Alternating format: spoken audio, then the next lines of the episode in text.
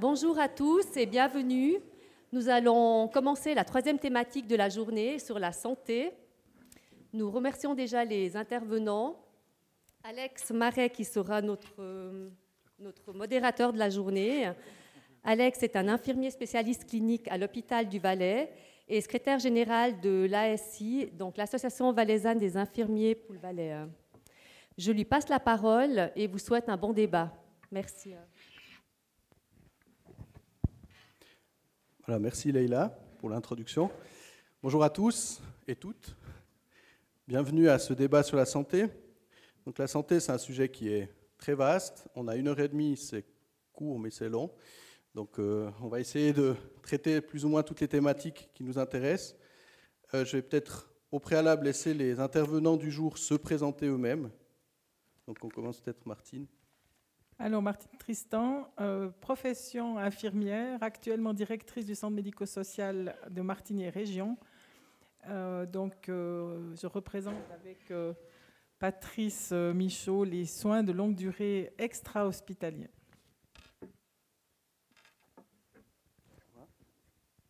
Éric Bonvin, bonjour, médecin psychiatre et actuellement directeur général de l'hôpital du Valais. Bonjour à toutes et à tous, Lydia Moix, moi je suis pharmacienne et je suis conseillère communale en charge du social, de la santé. Donc voilà, j'ai une double casquette quand je m'occupe autant de ben, professionnel que politique. Patrice Michaud, bonjour. Je suis directeur des Maisons de la Providence. C'est les EMS qui sont situées sur le district d'Entremont. Et puis accessoirement, président de l'association valaisanne des EMS appelée Avalems et Benjamin. Voilà, je crois que vous me connaissez tous. Alors plutôt que vous me présenter, je tiens déjà à vous remercier, remercier les intervenants hein, de, venir débattre de ce thème crucial de la santé, en lien avec le social aussi, hein, c'était le titre de notre table ronde. Euh, j'aimerais aussi saluer chaque personne dans, dans la salle hein, que je connais personnellement. Plus particulièrement, j'aimerais euh, quand même saluer euh, Ludivine Levet, qui figure sur ma liste. On est quand même en campagne. Et puis, euh, voilà, nous venons glaner des idées et puis aussi faire part euh, de, nos convictions dans le cadre euh, de cette journée. Alors, déjà, beaucoup de plaisir à chacune et chacun d'entre vous. Voilà, merci à tous les intervenants. Comme vous avez pu le voir, c'est très diversifié. On a des gens du, des soins de longue durée, de la pharmacie, des médecins, des gens aussi de l'hôpital. Donc, un des premiers thèmes duquel on voulait débattre, je pense que quand on parle de santé, la première chose qui vient dans la tête des gens, c'est de parler des coûts. On entend souvent parler des coûts de la santé. La santé coûte cher. Euh, à peu près, hein, pour situer, c'était 11% du PIB de la Suisse en 2020. Donc quand même un gros morceau. Il y a des enjeux aussi liés à la santé, le vieillissement de la population. on sait que les gens vivent plus longtemps, plus vieux, et pas toujours en meilleure santé qu'avant. Donc euh, ça pose des difficultés au système qui est parfois un peu surchargé et ça consomme aussi de la santé. L'augmentation des maladies chroniques, donc on vit plus, mais comme je l'ai dit, pas toujours en, bonne santé. Et aussi ben, par rapport à la densité du système suisse, on a la chance en Suisse d'avoir un système de santé qui est relativement dense. Euh, je crois que je ne sais pas les chiffres exacts, je n'ai pas eu le temps de vérifier, mais on a à peu près un hôpital tous les 20-30 kilomètres donc quand même des prestations en santé qui sont au rendez-vous, mais finalement, est-ce que tout ça ne contribue pas, et je pose la question à nos intervenants du jour, est-ce que c'est, qu'est-ce qui fait que la santé coûte aussi cher en Suisse? Je ne sais pas qui veut commencer. Peut-être l'hôpital du Valais, le plus gros consommateur. Le plus cher qui commence. euh, voilà, merci Alexandre. Je crois que ça pose bien le, débat, mais j'aimerais peut-être, si vous permettez, juste euh, en préambule, dire la chose qui me choque beaucoup aujourd'hui, c'est qu'on parle des coûts de la santé. Or, la santé n'est pas un coût. La santé, être en santé, même du point de vue économique, si on veut vraiment être dans le domaine euh, purement économique, la santé rapporte.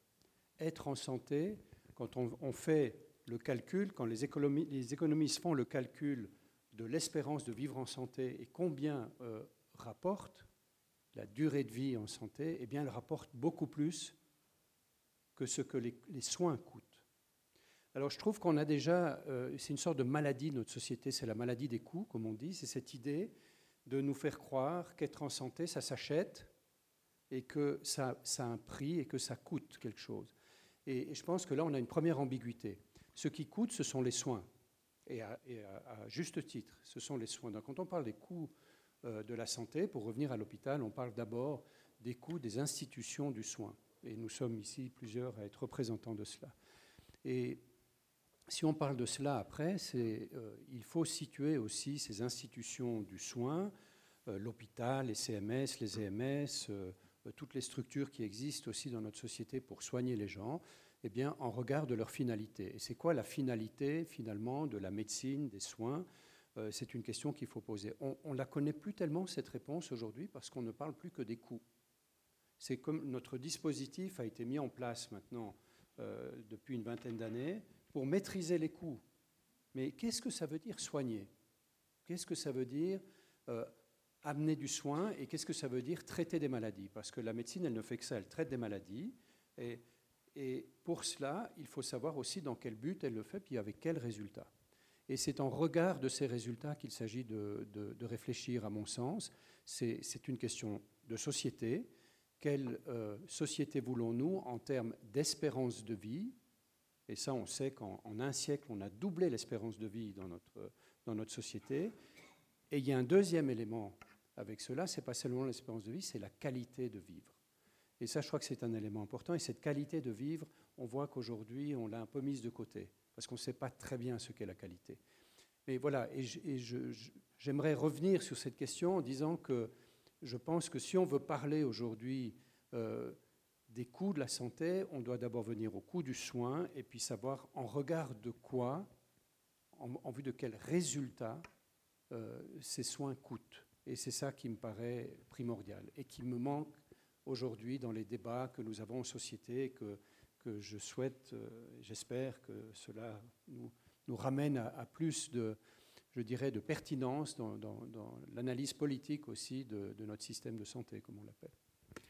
Merci. C'est déjà intéressant de dire effectivement, on change l'approche, la santé rapporte. Donc on ne parle pas de coûts, mais on parle de coûts des soins et pas de coûts de la santé, effectivement. Martine, tu voulais réagir? Moi, je voulais réagir en disant qu'effectivement, on parle de coûts des soins et puis surtout, on multiplie les coûts parce qu'on ne se parle pas entre institutions de la santé et qu'on n'a pas de perméabilité entre les différents niveaux de la santé, ou très peu. Ce qui fait qu'on recommence à l'envie euh, les mêmes évaluations, les mêmes soins, à différents endroits en fonction des différents moments. Donc ça multiplie les coûts, ça ne rend pas euh, la qualité de vie meilleure.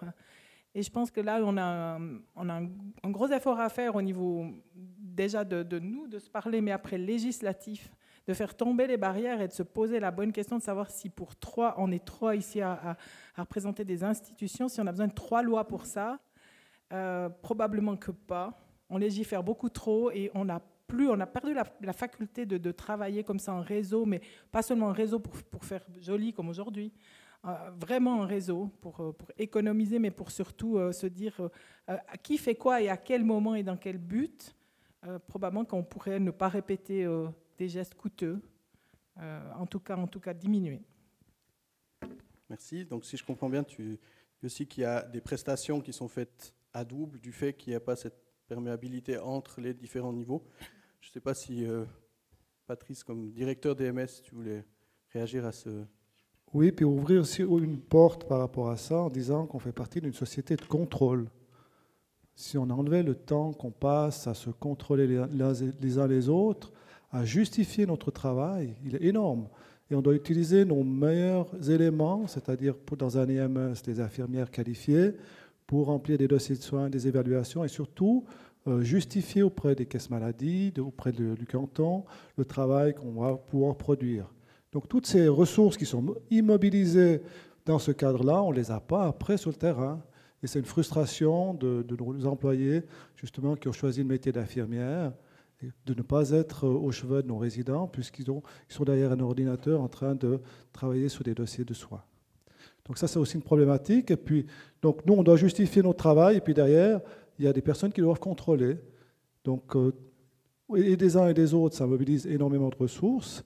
Et puis je pense que dans notre activité, on a 5, 6, 7 contrôles par année, que ce soit la santé publique, l'hygiène, enfin dans tous les domaines, on est contrôlé de manière très serrée et puis ça vient compliquer vraiment à, gérer nos établissements. Alors oui, effectivement, euh, société du contrôle, mais est-ce que finalement ce n'est pas aussi un, effet du système qui demande aussi toujours plus de transparence, toujours plus de justification Ça vient aussi de, la part des consommateurs de pouvoir justifier où, va l'argent de la santé et puis euh, qu'est-ce qui coûte finalement ça. Mais effectivement, est-ce que finalement ce n'est pas un effet pervers du système qui fait qu'en justifiant, ben, on justifie rien parce que c'est noyé dans... Exactement, on se perd, on s'y perd en fait. Et c'est le paradoxe du système. Euh, plus on a des outils informatiques performants, plus on va demander des analyses et des contrôles et des compléments.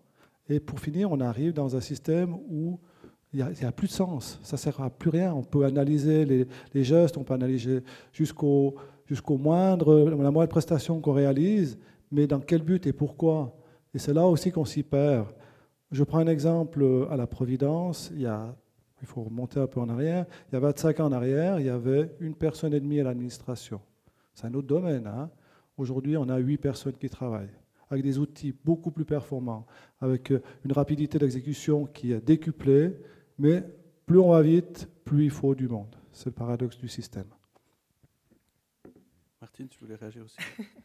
Par rapport, oui, effectivement, et par rapport au contrôle, on parlait du contrôle et, de, contrôler ce système. On, part du principe qu'à un moment donné, euh, il y a une personne qui évalue hein, une situation, alors peu importe que ce soit à l'hôpital, euh, en CMS, en EMS, cette personne-là, elle a un diplôme qui normalement lui confère le droit de faire ça. Donc ça peut être un infirmier, ça peut être un médecin. Au nom de quoi on doit réévaluer encore par un autre infirmier et par un autre médecin dans une caisse maladie pour venir dire d'une personne qu'on n'a pas vue, qui n'est donc pas visible ni par la caisse ni par personne d'autre, pourquoi on réévalue tout le temps? Pourquoi on ne fait pas confiance? Et à un moment donné, euh, je sais, euh, Benjamin, on a déjà eu cette discussion, euh, il faut contrôler. Mais il faut contrôler quoi? Dans une journée où un soignant, par exemple au CMS, je donne l'exemple du CMS qui est l'exemple que je connais, vous avez un, planning avec huit interventions. Est-ce que est-ce qu'on on croit sincèrement qu'on pourrait multiplier par deux ces interventions juste pour le plaisir de coûter aux caisses maladie La réponse c'est non. Ça veut dire qu'il faut qu'à un moment donné, les gens doivent être soignés. On part du principe, et moi là je parle des soins de longue durée, des soins extra-hospitaliers qui sont des soins qui ne coûtent pas si cher que ça, parce qu'on fait des interventions qui sont somme toute relativement bon marché. Euh, on doit faire confiance de se dire on prend en charge cette personne à 10 francs près, euh, ce sera la même chose et on arrête ces contrôles et on arrête cette administration et on, on laisse les gens travailler. Ah, des applaudissements. Donc effectivement, euh, professeur Beaumain, vous avez parlé des soins aussi centrés peut-être trop sur les coûts, pas assez sur effectivement la santé. C'est ça qu'on demande finalement au système, c'est d'être producteur de santé et pas euh, juste à surveiller les coûts de la santé. Mais finalement, euh, ce, système, il s'est installé petit, au fur et à mesure et, les consommateurs aussi, il y a un effet incitatif du point de vue du consommateur, c'est-à-dire je paye une prime maladie, donc finalement, quand j'ai un problème, je vais peut-être consommer plus facilement aussi la santé parce que finalement, je veux rentrer dans mes frais, donc je paye, j'ai droit. Donc est-ce que ce n'est pas finalement le système qui, à force, s'essouffle un petit peu? Alors, euh, je vais essayer de réunir un peu les différentes choses. D'abord, euh, je pense qu'on n'a plus un système. Un système, ça se définit comme un assemblage de différents éléments qui sont en interaction et dans lesquels l'information circule. Que ça a été bien dit.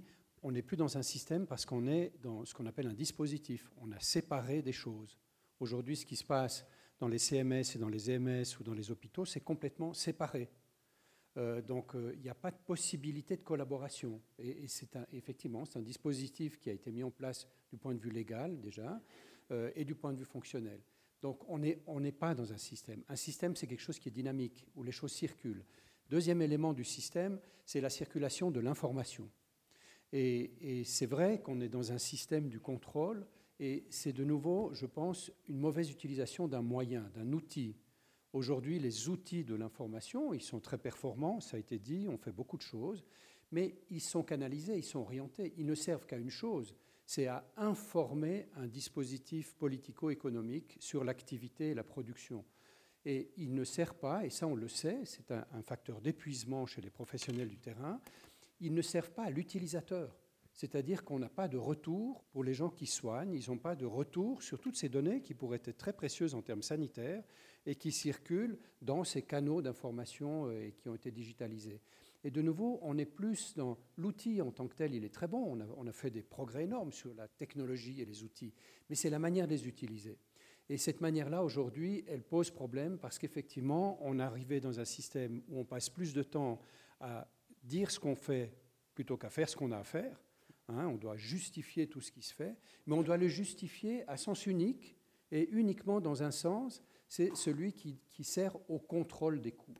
Et là, c'est vrai qu'on arrive dans une situation qui devient totalement, dans le sens économique du terme, contre-productive. C'est-à-dire que ça coûte beaucoup trop cher, c'est sûr, pour une efficacité moindre. Et donc là, on a un vrai problème. Donc, pour répondre à la question, euh, je pense qu'on devrait revenir à un vrai système un système organisé, un système où les, cloisons tombent aussi entre les structures, et un système qui est orienté sur sa finalité, c'est-à-dire soigner. Aujourd'hui, on est dans des dispositifs de contrôle des coûts. C'est pour ça qu'on est tous contrôlés. Et, là, on a un vrai problème là-dessus. Et c'est vrai que le gain qui a pu être fait là-dedans, je, vous donne juste un exemple qui, est très parlant là-dessus. On a, durant presque 15 années, dans les institutions sanitaires, on nous a dit, vous devez arrêter euh, de faire des stocks. Aujourd'hui, vous fonctionnez à flux tendu et comme ça, on peut vraiment contrôler toutes vos dépenses. Hein, il n'y a pas des choses qui sont en réserve quelque part. Eh bien, je peux vous dire que dans les six premiers mois du Covid, nous avons en six mois perdu toutes les économies d'échelle que nous avons pu faire avec les, économies sur le, flux tendu en faisant plus de stock. C'est parti en un rien de temps. Un masque qui coûtait à peine 10 centimes avant le Covid, ça montait à 5 francs le masque. Mais comme on n'avait pas de stock et que les stocks, eh bien, ils n'existaient pas et que la production se faisait à Wuhan, en Chine, où justement tout était fermé, eh bien, on se retrouve, on a dépensé, vous imaginez, entre 5 centimes et 5 francs, vous voyez vite la différence et vous voyez à quel point ça a été vite, on a tous dû consommer des masques. Donc ça, ça a été quelque chose de terrible. Et c'est là où on est dans un système qui devient contre-productif. Et, ça pose problème. Et pour terminer là-dessus, on a des, rapports qui sont sortis euh, il y a quelques semaines maintenant, euh, publiés par l'OMS, par euh, l'Organisation internationale des soins infirmiers et des institutions sanitaires, qui ont clairement montré que le fonctionnement de ce mécanisme euh, sanitaire dans, les pays industrialisés a maltraité les soignants à cause de cela. Et durant cette période de Covid, où on a, les moyens d'être prêts, on a des compétences qui sont là, eh les soignants ont clairement été euh, écartés et en fait mis en situation de difficulté, on le voit avec toutes les démissions qu'il y a aujourd'hui, mis en difficulté en raison de ces questions euh, d'économie en quelque sorte et de gestion des coûts. Et ça, c'est un vrai problème. Moi, je voudrais juste intervenir par rapport au cloisonnement. Je pense que les pharmaciens, on est le partenaire où il n'y a pas ce cloisonnement, mais qu'on ne peut pas faire grand-chose parce que ben, on a notre patient qui vient chez nous, on le voit qui a été chez peut-être, je dirais, voilà, celui qui a un problème euh, d'orthopédie. Il a peut-être été chez l'orthopédiste 1, chez l'orthopédiste 2, l'orthopédiste 3. Nous, on le voit, mais légalement, on ne peut rien faire. S'il vient trois fois avec le même médicament, oui, on peut lui refuser en lui disant on vous l'a donné, mais là, on pourrait peut-être aussi annoncer à quelqu'un, ben voilà, monsieur, pour nous, on estime, mais ce n'est pas notre rôle. Mais comment faire pour justement dire non, ça ne sert à rien non plus d'aller voir pour euh, ou un problème de dermatologie, d'aller voir dix personnes. Si vous allez chez le dermatologue à Martigny, chez le dermatologue à Sion et à Sierre, aucun des trois le saura. Par chance, nous encore, ben voilà, les gens reviennent régulièrement chez nous. Donc là, je pense qu'aussi pour une économie, nous, on pourrait peut-être intervenir. Actuellement, je ne vois pas ce qui nous permettrait légalement, en tout cas, d'intervenir. Mais ça, en tout cas, ça pourrait être déjà une source ben, pour les médicaments, donc moins cher. Et puis, ben voilà, dire à un certain moment, euh, Monsieur tel, vous ne pouvez pas aller non plus chez dix médecins différents. Et actuellement, à ma connaissance, il n'y a rien qui interdit ça. Alors que nous, on pourrait peut-être justement faire ce contrôle parce qu'on n'a vraiment pas cette séparation, ce cloisonnement. Les gens ont confiance, ils viennent vers nous et on le voit. Hein. Vous avez une personne qui va aux urgences le samedi matin à l'hôpital et qui va chez Vigimed le dimanche. Est-ce que c'est nécessaire? Et ils reviennent le lundi. Donc, ils n'ont même pas été chercher les médicaments. Donc, ça, c'est peut-être vraiment quelque chose, je pense, qui pourrait pas freiner, mais qui pourrait apporter un plus pour la diminution. Euh, bah là, on va parler vraiment du coût de la santé. Donc, euh, je ne sais pas. Oui, vous voulez réagir à ce qu'elle vient de Oui, dire juste rapidement, parce que je trouve que ce que vous dites est très important.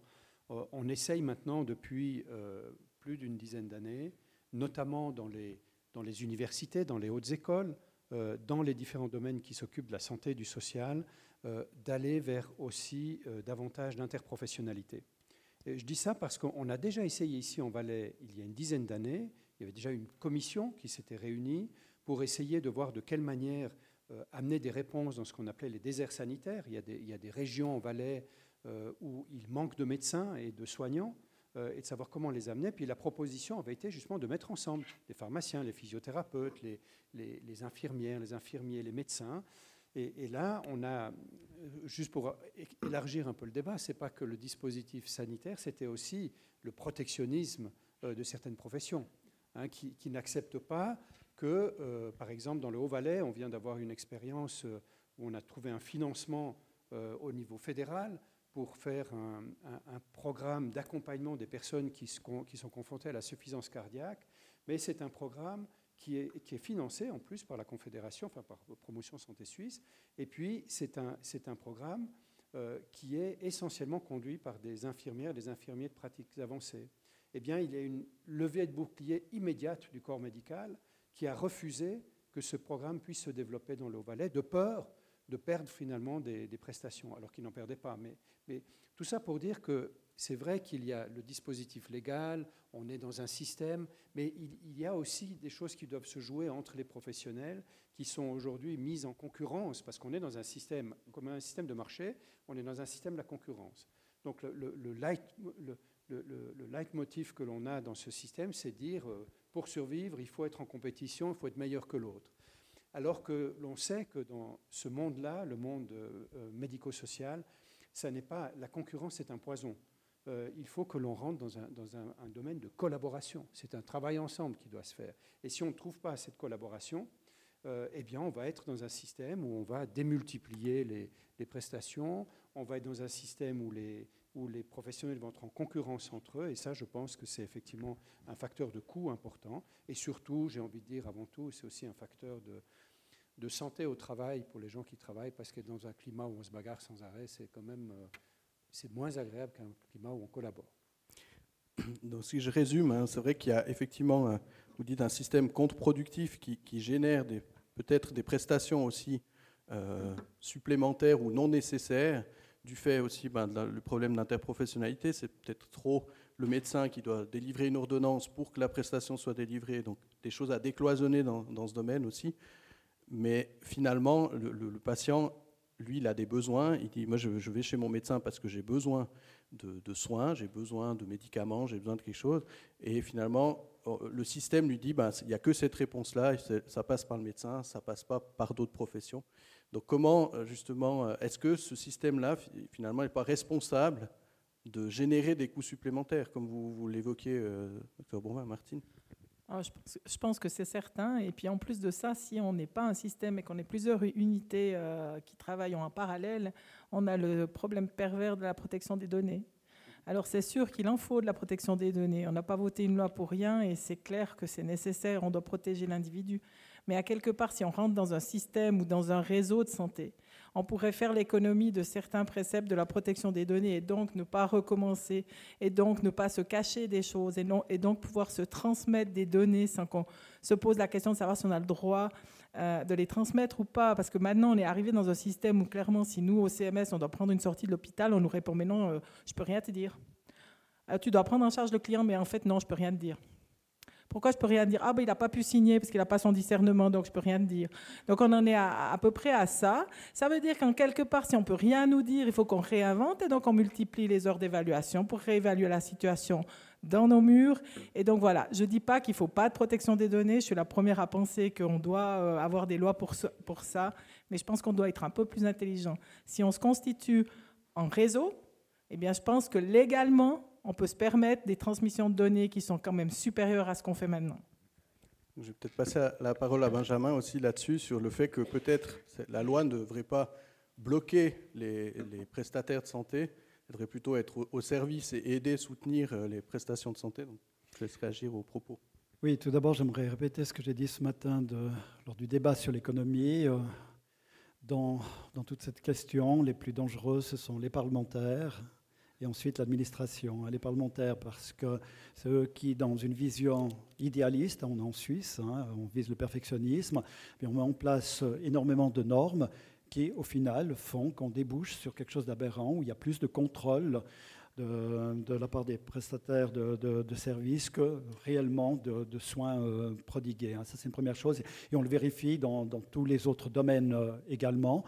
Euh, peut-être avec en arrière-plan la crainte. Hein, c'est presque sacro-saint, hein, de, l'abus, le Missbrauch. en, allemand, là, c'est très très fort au Parlement, c'est-à-dire au niveau social. S'il y a quelqu'un qui profite du système, immédiatement, il faut une norme législative qui règle tout le monde et, qui embête tout le monde.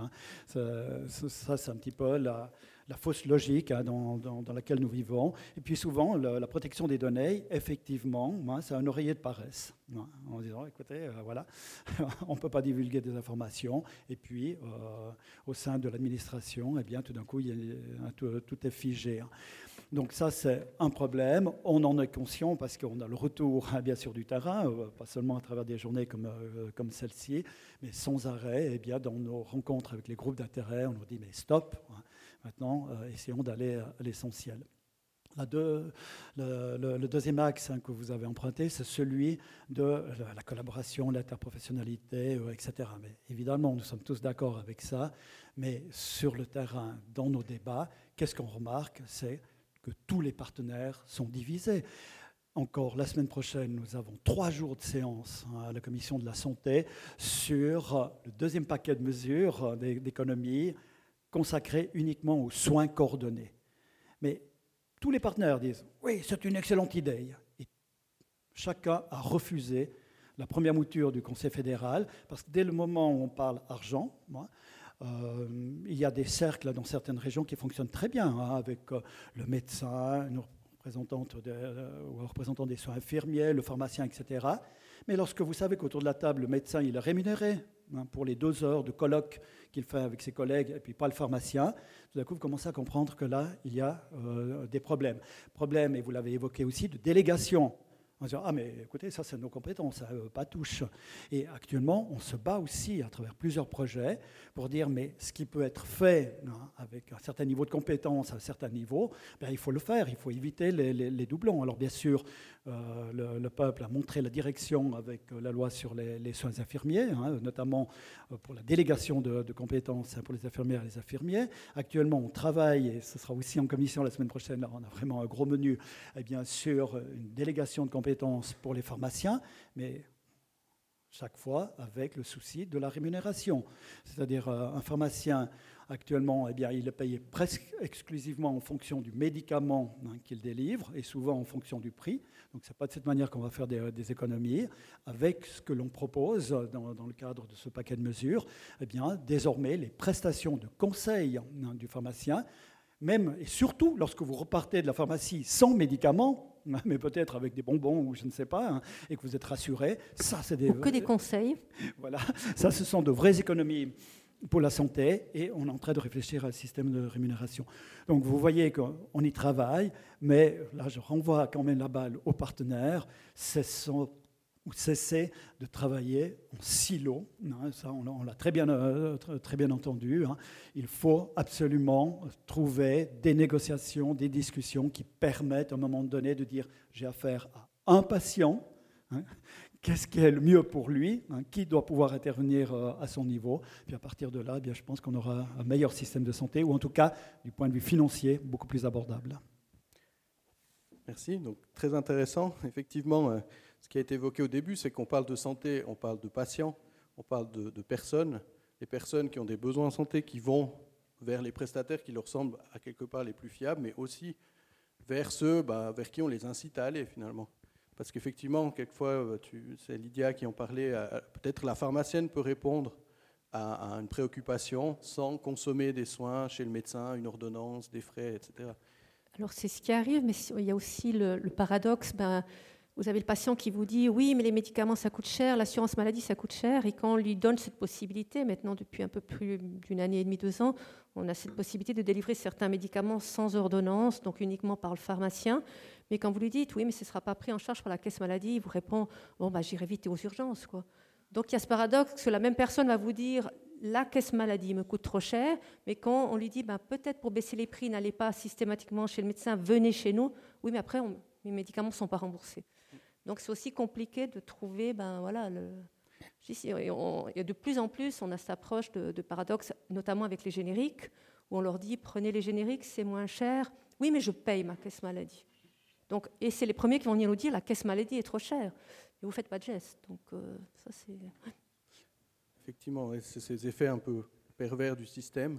Mais finalement, la question, alors, c'est comment on parle de décloisonner, mais, mais comment décloisonner? C'est quoi les incitatifs aussi politiques qui doivent être donnés pour ce décloisonnement et pour ben, répondre de manière plus efficace? Finalement, on n'est pas efficace dans la réponse qu'on donne aux besoins de santé de la population.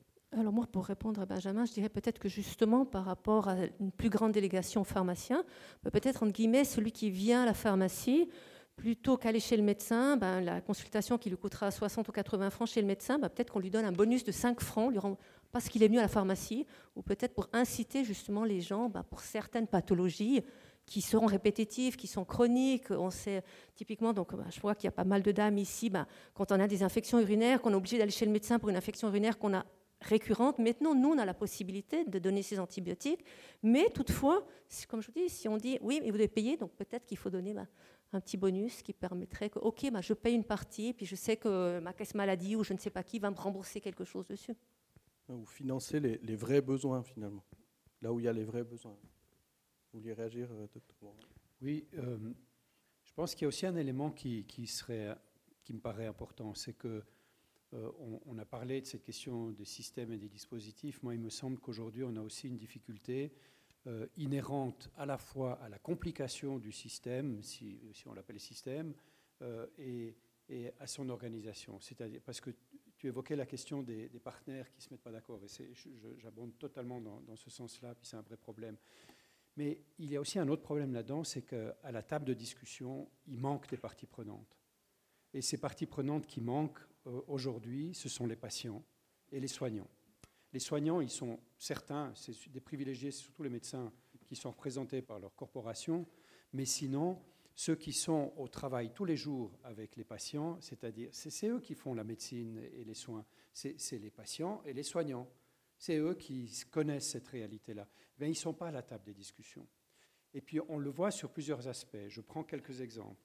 Euh, un des exemples, c'est par exemple la, question du, dossier patient, hein, puisque ça a été évoqué tout à l'heure. On connaît, on sait par exemple aux États-Unis, il y a tout un réseau qui couvre plusieurs dizaines de millions de patients, avec un système de dossier patient, mais qui est un dossier ouvert. C'est-à-dire que le patient a accès, il peut échanger avec les soignants et les prestataires directement dans son dossier, hein, par voie numérique. Quel a été le résultat? D'abord, une chute vertigineuse de la judiciarisation. C'est-à-dire que tous les cas, et on le voit ici de plus en plus, lorsqu'on n'arrive pas à se mettre d'accord, les parties prenantes qui sont exclues vont avoir recours à la justice. Et donc on est dans une phase aujourd'hui, il y a de plus en plus de plaintes qui arrivent. Et eh bien là, ça a diminué de 80% les plaintes euh, à ce niveau-là. Ensuite, ça a diminué les coûts. Pourquoi? Parce que, évidemment, le, patient pouvait discuter aussi directement avec un prescripteur. Et puis, il pouvait directement échanger. Et ça veut dire aussi que euh, toute cette compréhension, elle pouvait se faire en direct avec un outil qui est là, qui existe, qui est le dossier patient. Eh bien, c'est vrai que dans notre pays, pour l'instant, je peux vous dire, vous avez peut-être fait l'expérience, euh, si vous voulez consulter votre dossier médical, euh, il faut du courage. Hein. Et, pour nous aussi, hein, parce qu'on dit, oh, vous savez, c'est compliqué, c'est pris dans les trucs, là on va devoir imprimer 300 pages, vous n'allez rien comprendre. Donc ça m'amène à le deuxième aspect, c'est le, le faible niveau d'information et de connaissance du système de la population suisse. On a une étude qui est sortie maintenant il y a quelques semaines aussi, ce qu'on appelle la littératie. C'est un terme un peu compliqué, mais ça veut dire en fait quelle est notre capacité à nous informer et à utiliser le système sanitaire. Est-ce qu'on sait ce qu'il faut faire quand j'ai tel ou tel problème? Hein, alors, Ça a été évoqué tout à l'heure. Aujourd'hui, on, sait, on va, on va aux urgences, mais il y a peut-être d'autres manières de faire. Il y a d'autres accès aussi possibles.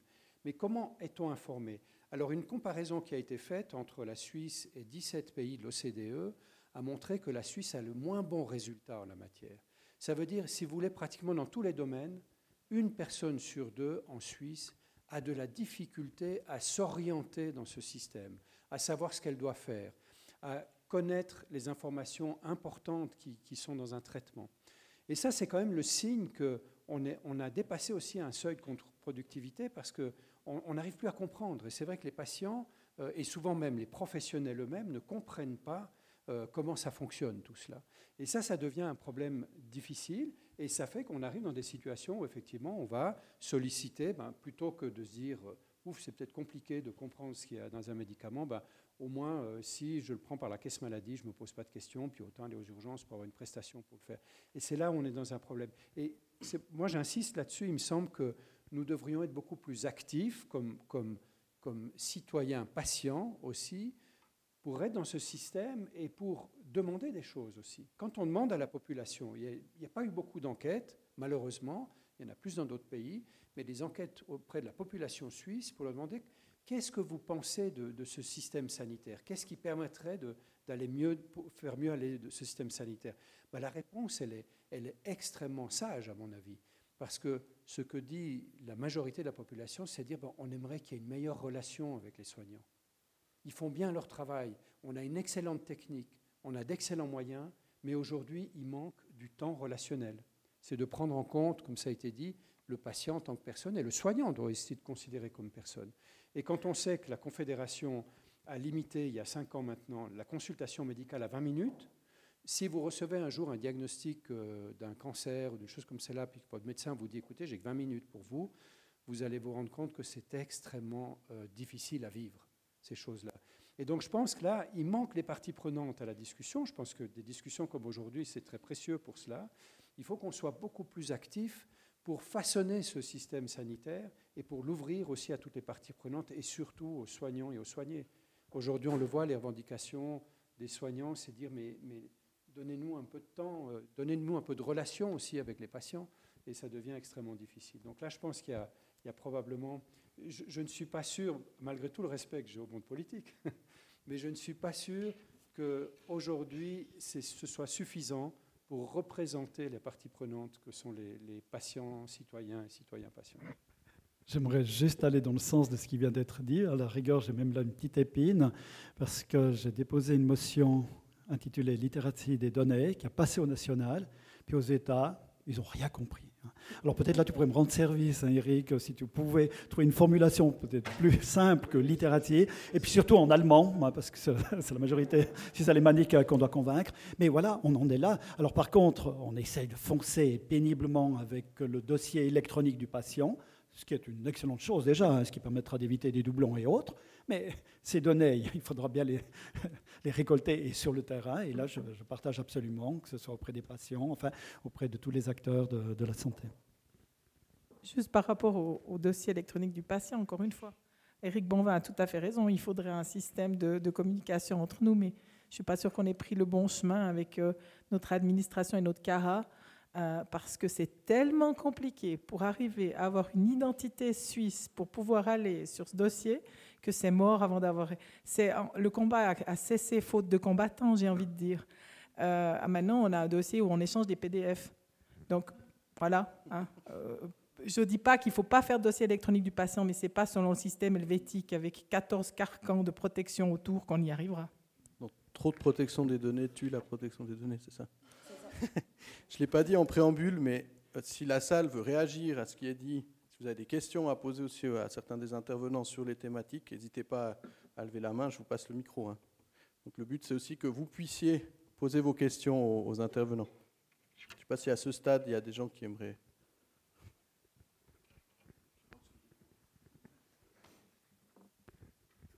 Voilà, euh, je change de casquette par rapport à ce matin.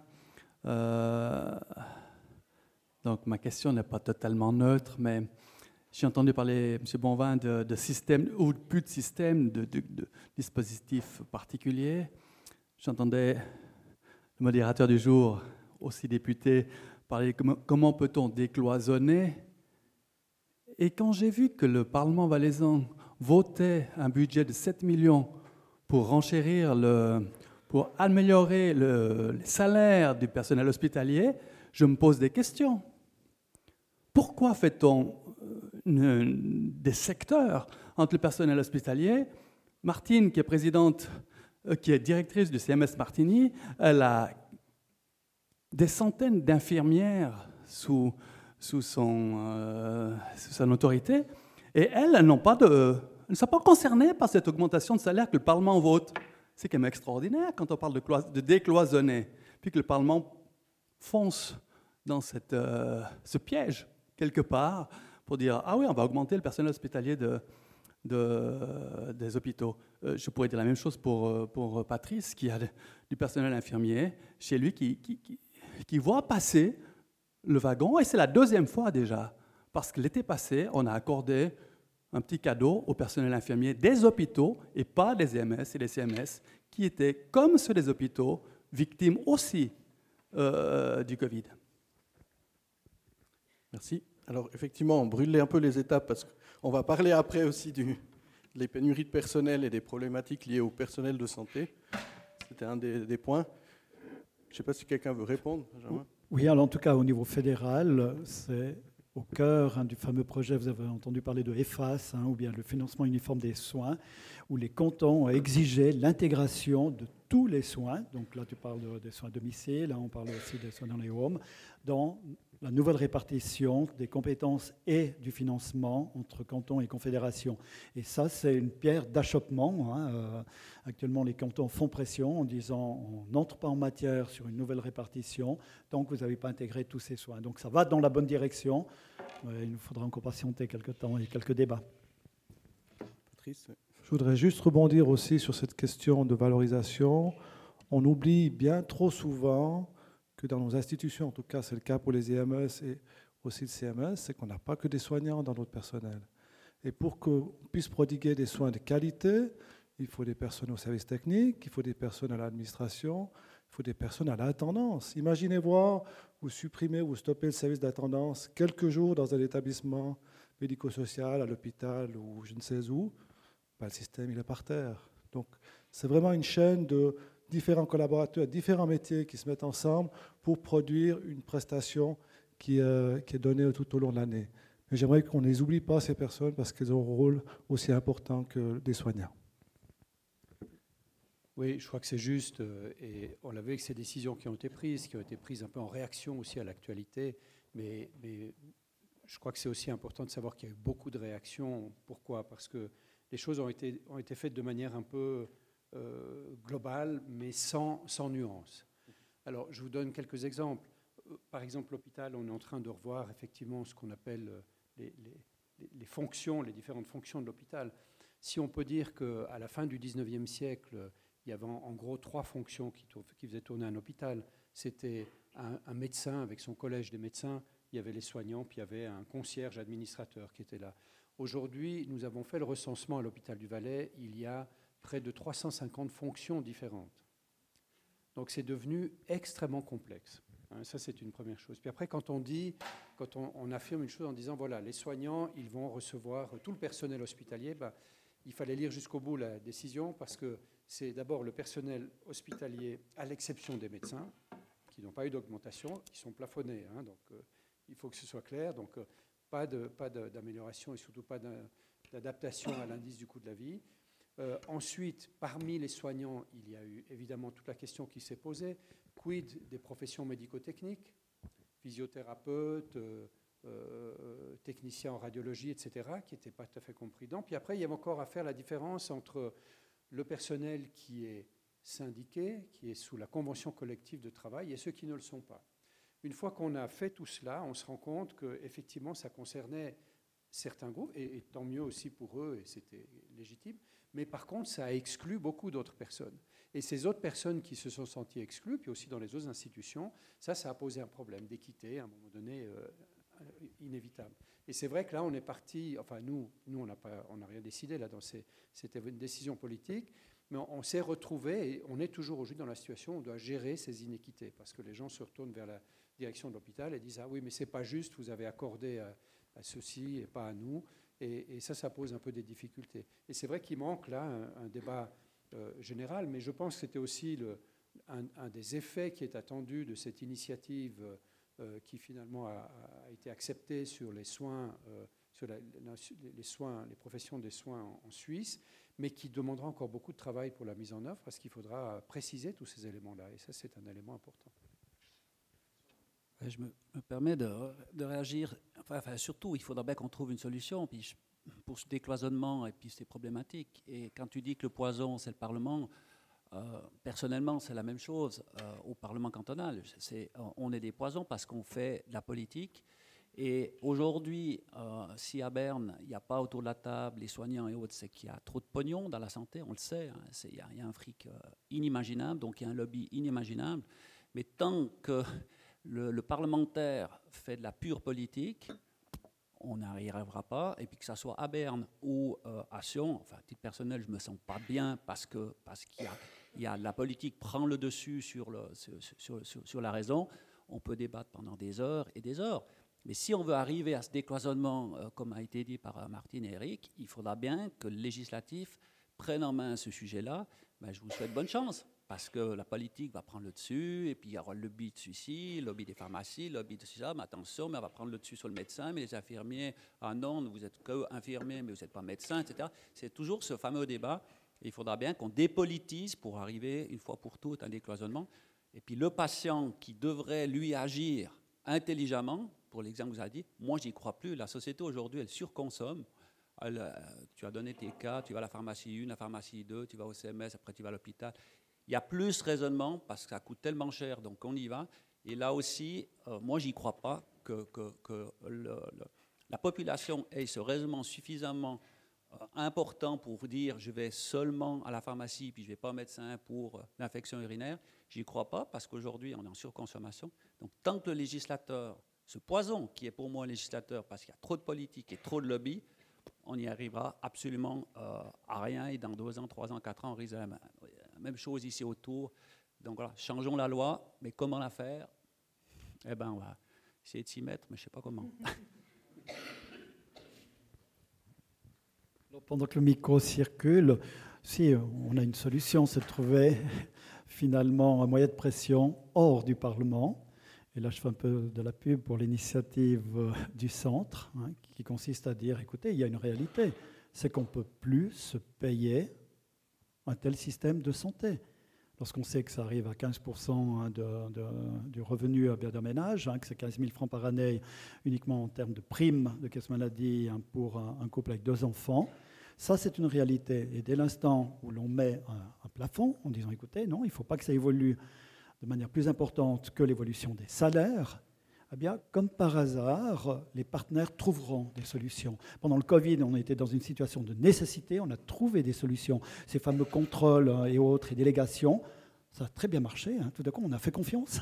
On a fait confiance aux infirmiers, aux infirmières, aux CMS, etc. Il n'y a plus de contrôle euh, immédiat. Alors maintenant, on apprend qu'il y a eu quelques abus hein, dans le domaine des, des, cas de rigueur hein, et autres. Mais ça a fonctionné aussi. Hein. Donc, euh, en cas de nécessité, on peut trouver des solutions. Et je pense que, ma foi, il faudra, oui, effectivement, cette initiative populaire pour, euh, pour faire bouger les, choses. Dans l'intervalle, je suis un politique, et puis c'est mon devoir eh bien, d'avancer, hein, d'avancer pas à pas avec des réformes, mais on sait que ça va pas assez vite. Hein. Une réaction oui, petite, euh, petite, réaction. Par exemple, on a pu lire dans la presse ces derniers temps que dorénavant, depuis 2024, il y aura déjà une augmentation de 7,5% des primes maladie. Pourquoi? Alors, on, connaît les raisons de l'augmentation des coûts de la santé. Une des premières raisons, c'est le prix des médicaments. Les médicaments sont trop chers. Deuxième raison, il y a un abus dans la prise de médicaments. Et troisième raison, il y a aussi des, traitements inutiles. Alors, au lieu de, travailler là-dessus, non, on augmente les primes, tout simplement. Et ça peut dans tous les domaines pareil. ce matin, on parlait de l'agriculture, de la viticulture. Le grand problème, c'est l'importation. Alors, au lieu de, de lutter contre l'importation, non, on cherche d'autres euh, principes, d'autres trucs, de la publicité, etc. L'AVS, la même chose Il y a une initiative maintenant qui passe, qui, est en train d'être discutée pour augmenter, pour donner un 13e, une 13e rente qui correspond à 8% des, des rentes AVS. Ce montant ferait juste pour faire la différence entre le montant qu'on reçoit de rente AVS et le montant minimum qui devrait être appliqué pour avoir un revenu le minimum, le minimum vital. Partout, au lieu d'aller dans dans, en amont, on, cherche des, trucs à côté. Vous allez à la pharmacie, pour en revenir, vous, vous, recevez la, la, facture de votre caisse maladie. Je prends un exemple. Euh, médicament, 120 francs. Euh, contrôle de l'ordonnance et du traitement, 8 francs. Donc, je ne vois pas pourquoi vous contrôlez si après vous, n'agissez pas. Je, je, je, me suis un peu lancé dans, la santé euh, pour m'occuper un peu. J'allais chercher une dame à l'hôpital pour faire des transports même des fois chez le médecin. Puis elle avait une ordonnance, elle avait fait une semaine à l'hôpital, plus une semaine à Sion, etc. Elle, prenait des médicaments, 19 médicaments par jour. Elle va voir son médecin,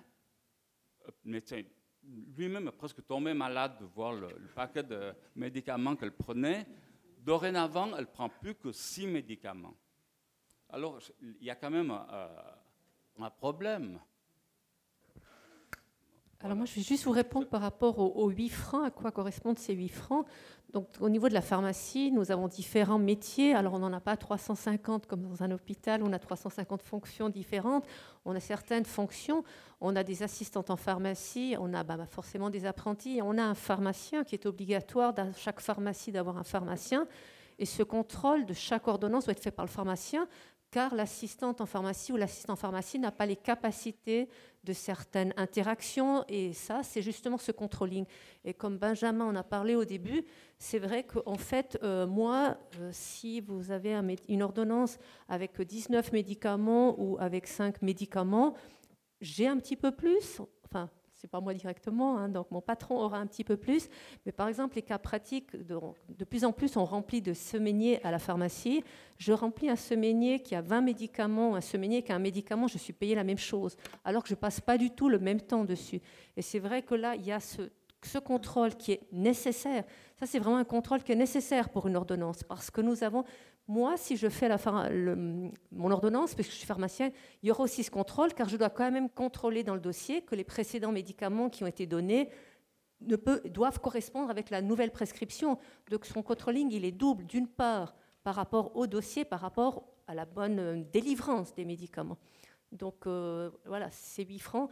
Et je peux vous dire qu'honnêtement, euh, parfois sur certaines ordonnances, le travail qu'on fait, il mériterait plus que les 8 francs qui vous sont facturés.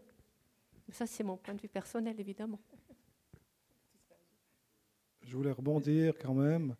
On parle d'abus, mais je ne suis pas sûr que c'est vraiment ça qui est le plus déterminant dans les coûts de la santé. Bien sûr, comme a dit Benjamin, de temps en temps, il y a des abus. Euh, et plus on renforce les contrôles, et ceux qui trichent, ils vont toujours trouver un moyen pour tricher.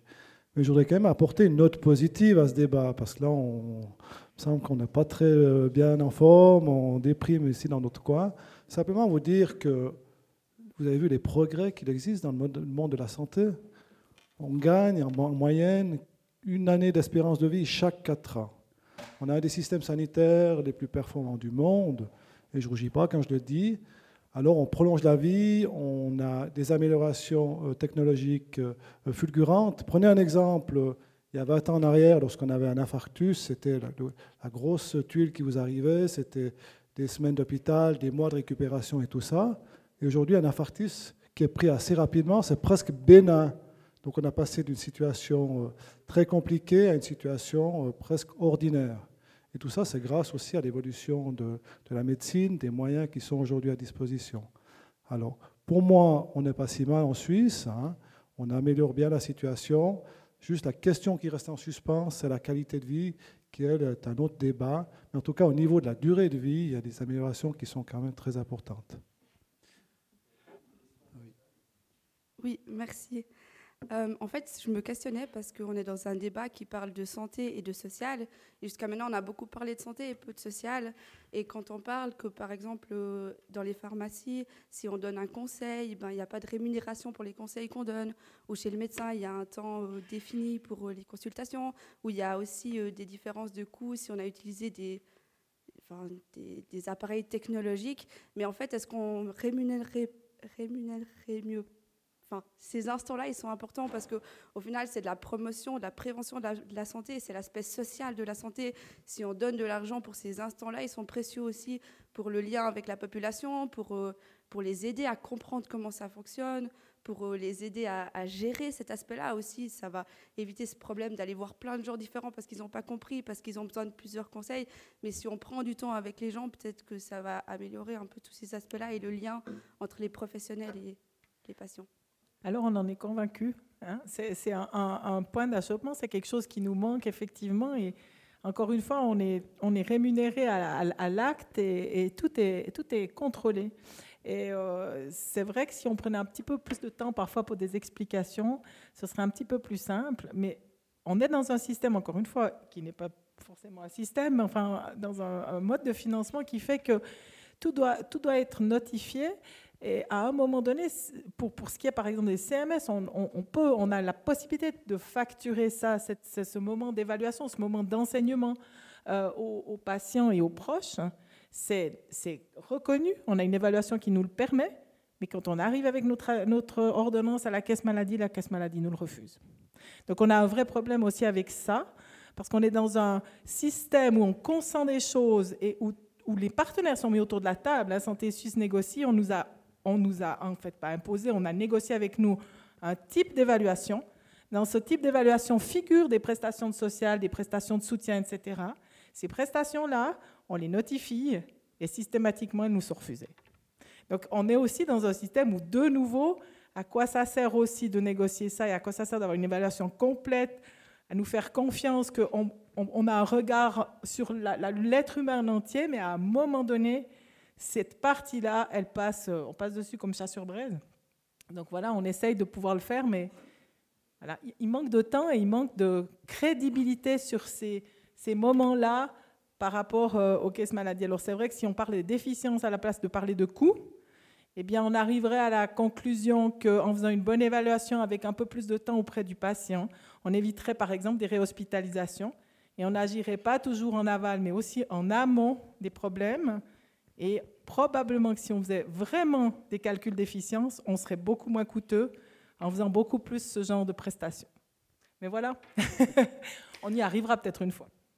Merci pour la question. En tout cas, c'est vrai qu'on a peu évoqué la, prévention hein, jusqu'à maintenant dans le débat. Effectivement, c'est peut-être des aspects plus positifs et finalement qui, qui éveillent euh, peut-être ce que vous évoquiez tout à l'heure, de dire est-ce que comment redonner ce pouvoir de décision aux personnes qui sont au plus proches du besoin de la population, c'est-à-dire euh, bah, souvent les soignants, vous évoquiez le problème que les soignants sont souvent les absents des tables de discussion et de décision, et les patients, bien évidemment. Donc là aussi, euh, la prévention, c'est quelque chose, je ne sais pas, euh, après vous, vous allez réagir, mais j'ai le sentiment aussi qu'on a, on a évolué, la population a évolué dans ce sens-là. Elle veut être actrice de sa santé, elle veut reprendre en main les choses. Donc il y a beaucoup qui font par eux-mêmes des actions de prévention prendre soin de soi, son alimentation, etc. Et puis, il y a peu d'incitation, en tout cas au niveau du financement, pour aider à financer ces, prestations-là. Je ne sais pas si euh, vous voulez réagir. Comment euh, justement développer cette prévention pour gérer les problèmes avant qu'ils soient trop importants? Je ne sais pas si Eric voulait, voulait intervenir, hein, mais ça, c'est un débat politique aussi. Hein, il faut être clair et net. Un certain parti ne veulent pas entrer en matière hein, sur euh, une rémunération de ce qui relève de la prévention, en disant ça c'est la responsabilité euh, personnelle, euh, on est suffisamment éduqué et citoyen hein, pour savoir ce que l'on doit faire. Et puis d'autres parties estiment effectivement que ce sont des économies anticipées hein, sur, sur les, futurs problèmes. Alors le chemin, ben, il se trouve à quelque part entre deux. on a trois critères hein, qui maintenant servent de grille d'évaluation pour toutes les prestations. c'est efficacité, adéquation et économicité, hein, le, le, fameux EAE que, que les, professionnels euh, connaissent. Mais voilà, ça, ça reste théorique. Après, dans la pratique, hein, lorsque j'ai affaire à un patient, qu'est-ce qui est le plus efficace, approprié et économique pour lui, eh bien, euh, c'est là que les avis euh, tout d'un coup euh, divergent. On, a, on a connu ce problème, eh bien, vous avez peut-être suivi l'actualité hein, la, semaine passée pour les enfants handicapés, eh bien, dans la liste hein, des, des, moyens et des appareils, l'OFAS a décidé, eh bien, dans son ordonnance, de supprimer toute une série hein, d'appareils rémunérés euh, au titre qu'il y avait une égalité de traitement par rapport à ce qui était fait pour les adultes, par rapport aux régions, etc. Et toujours selon ces fameux trois critères. Et on arrive à l'aberration où tout d'un coup, pour un appareil respiratoire vital, eh bien, que les parents d'un enfant handicapé doivent payer jusqu'à 10 000 francs par, année. Alors, bien sûr, il y a eu des réactions, et c'est là qu'on voit l'importance des patients. Hein. Euh, c'est l'association euh, Procap Suisse hein, qui a reçu énormément de réclamations qui a pris alors le, chemin le plus rapide. Quand je dis qu'il y a d'autres voies que la voie parlementaire, c'est ANZZ et puis Tagesschau. Hein. Et puis euh, j'ai eu l'occasion d'aller à Forum le lundi soir pour rajouter encore une couche. Mardi, euh, mercredi, eh bien l'ophase, euh, rétropédalage. Oui, il y aura une longue phase transitoire avant que, hein, que ces prestations ne soient plus versées. Voilà, euh, donc on est toujours en train, sur des cas concrets, d'essayer de trouver les meilleures solutions euh, euh, possibles. Ça prend du temps, il faut des gens, on arrivera peut-être à la pénurie du personnel. Mais là, je, rejoins quand même l'avis de Patrice. On progresse quand même, hein, on progresse. Et effectivement, on a un excellent système de santé en Suisse. C'est la gestion des coûts qui doit être, qui doit être affinée. Juste un aspect, c'est vrai que je trouve particulier que la, principale loi de financement soit la loi sur l'assurance maladie. On ne parle pas de santé, on parle de maladie. Donc on rembourse des frais liés à la maladie, c'est-à-dire qu'on est vraiment après, au moment où la maladie est déclarée. Et là, c'est vraiment, est-ce qu'il n'y aurait pas un investissement à faire dans tout ce qui vient en amont pour la santé juste? Vous voulez réagir? Oui, euh, je, pense que c'est un thème important. C'est important de prendre ce virage maintenant aussi sur ces aspects un peu euh, globaux et sociaux. Euh, si on reprend cette question du on a un bon système sanitaire, mais je pense qu'un des critères pour dire qu'on a un bon système sanitaire, c'est pas seulement euh, les résultats qu'il a eus, mais c'est sa capacité à s'adapter. Et, je pense que ça, c'est un point important. Or, euh, je pense que les gains qu'on a faits en espérance de vie sur un siècle, on, les a identifiés. D'abord, ce n'était pas, pas la médecine en premier lieu, c'est d'abord l'hygiène sociale, la santé publique qui a permis de le faire. Dans le domaine de la médecine, ce qui a vraiment permis de gagner des années de vie euh, pour la population, c'était d'abord euh, tout ce qu'on a pu faire pour éviter la mortalité des enfants en bas âge à la naissance. Hein. D'abord, c'était la mortalité en couche, et puis ensuite, c'était euh, les maladies infantiles qui ont été importantes. Il faut se rendre compte qu'il y a un siècle, il y avait 80% de maladies aiguës et 20% de maladies chroniques.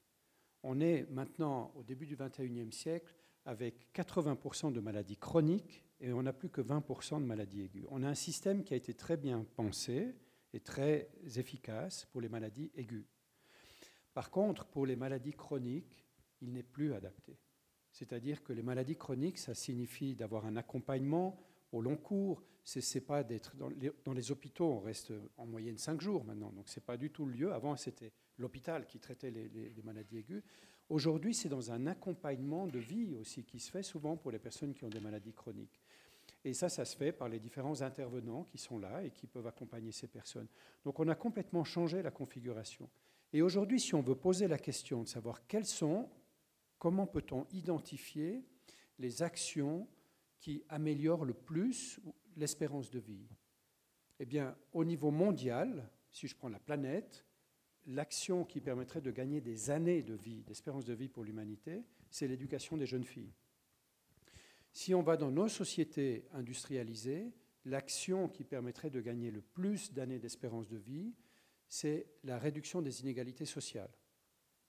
Et là, on ne compte pas, comme dans l'industrie aujourd'hui du médicament, où quand on gagne une semaine d'espérance de vie sur un médicament, on dit c'est super. Non, c'est des années de vie qu'on est en train de gagner sur la population. Et ça, c'est extrêmement important parce qu'aujourd'hui, on sait que le système de soins ou le dispositif de soins absorbe 80% des budgets de la santé. Mais en fait, on sait qu'aujourd'hui, son impact sur l'amélioration de l'espérance et de la qualité de vie est d'environ 20%. Et là, on a un problème parce que les actions qui seront les plus fortes aujourd'hui pour améliorer l'espérance et la qualité de vie de la population, ce sont des actions politiques, des actions sociales qui vont se faire et des actions culturelles. Et ça, c'est un élément important. Alors on doit se poser la question de la finalité, finalement. Qu'est-ce qu'on veut dans notre système? Si l'objectif, c'est d'améliorer l'espérance et la qualité de vie, alors on doit avoir un système qui s'adapte. Il a été très bon, puis je pense que c'est juste. On a, on, a, on a eu de la bonne technologie, on a fait tout ça, et ce n'est pas, pas pour ou contre. Mais on doit changer, on doit s'adapter parce que ce système, en ayant traité la problématique des maladies aiguës, ben maintenant, on voit apparaître ces maladies chroniques. C'est vrai qu'il y a encore 20 ans en arrière, euh, avec certains cancers, ben, on avait une espérance de vie très très courte, et puis maintenant on sait qu'on vit 5 ans, 10 ans, et qu'il il va falloir vivre avec la maladie. Cette, illusion de dire que la santé, l'absence de maladie, euh. Si on prend cette définition-là, aujourd'hui, dans notre société, il y a peut-être à peine 5% des gens qui sont en santé. Hein. Alors on dit, il est très bon notre système, mais c'est marrant, on n'a jamais eu autant de malades. Hein. Donc c'est quand même surprenant. Donc tout ça pour dire, je pense qu'effectivement, il faut pouvoir s'ouvrir, on revient au décloisonnement, il faut s'ouvrir puis refixer l'objectif des professions et des institutions de soins. Si l'objectif c'est d'améliorer la qualité l'espérance de vie, eh bien tous les moyens sont bons et puis il faut être prêt pour cela, à laisser des moyens, des possibilités aussi au niveau du, eh ben, du social, au niveau du politique, mais il faut pouvoir le faire ensemble. Et ça, ça me paraît important. C'est pour ça que c'est aujourd'hui ces débats qu'il y a, qui, sont en route, ils sont extrêmement importants. Mais, je pense qu'on devrait remettre cette, cette question de la finalité, de la raison d'être, comme on dit, de l'institution. Il faudrait qu'on la repose pour essayer de vers quoi on va. Aujourd'hui, on parle que des coûts, mais, mais c'est pas ça la raison d'être de, la médecine, des institutions sanitaires et tout ça. La raison d'être, c'est d'améliorer la qualité et l'espérance de vivre. Et ça, je crois que c'est un élément important. Merci. Alors c'est vrai qu'on on, évoque souvent les malades chroniques dans les soins infirmiers. En tout cas, on dit que c'est des malades en bonne santé. Donc euh, c'est vrai que ça paraît contradictoire d'être malade et en bonne santé, mais c'est des gens qui ne sont pas tous les jours confrontés à des problèmes qui nécessitent l'intervention de soins, donc ils peuvent aussi se prendre en charge en, partie. Effectivement, alors ça pose aussi la question du financement, et là je, rebondis, c'est aussi un point qu'on voulait aborder sur les soins longue durée. C'est souvent une zone un peu charnière où on voit arriver les problèmes avant l'hôpital, où on les prend en charge après aussi, et les EMS notamment aussi, avec le vieillissement de la population, toute la question que posent les enjeux sociaux, c'est-à-dire des, des, personnes âgées qui sont fragilisées parfois avec des rentes AVS qui diminuent ou on n'est pas sûr d'avoir des rentes AVS et qui doivent payer des, coûts en EMS qui sont très importants. Les ça se reporte aussi sur les familles. Donc tout ça est lié aussi à la qualité de la santé finalement. Parce que si on ne peut pas payer la santé, on n'a pas de bonne santé. Donc euh, Patrice, tu voulais réagir par rapport Oui, je voulais réagir par rapport à la question sur le social. Parce qu'en fait, des fois, on met en opposition les soins et le social. Mais qu'est-ce que le social? La relation humaine, pour moi, c'est un soin. On a bien vu, euh, pendant le Covid, on a coupé les relations humaines. On n'allait pas très bien hein, dans nos maisons, tout seul, euh, isolés du monde. Donc la relation sociale, pour moi, c'est un soin. Et si on arrive à partir de cette philosophie-là euh, pour, pour l'avenir, pour bien sûr améliorer le système de, de, santé, eh bien, on pourrait voir aussi le système d'une manière différente. Parce qu'aujourd'hui, tout le monde s'accorde à l'idée de garder le plus longtemps possible les personnes à domicile. On a renforcé de manière importante les CMS parce que les besoins sont de plus en plus importants, puis on va vers un vieillissement de la population. Mais ce n'est pas la seule solution en fait.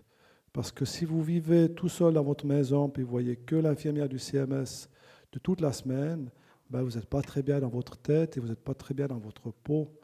Donc il y a aussi un travail dans le domaine social qui doit être fait pour décloisonner, pour euh, redonner de, la vie sociale pour les personnes. Et je pense que le, maintien à domicile, c'est la solution parce qu'elle arrange bien tout le monde, notamment en termes de finances, parce que voit que c'est la solution la moins onéreuse.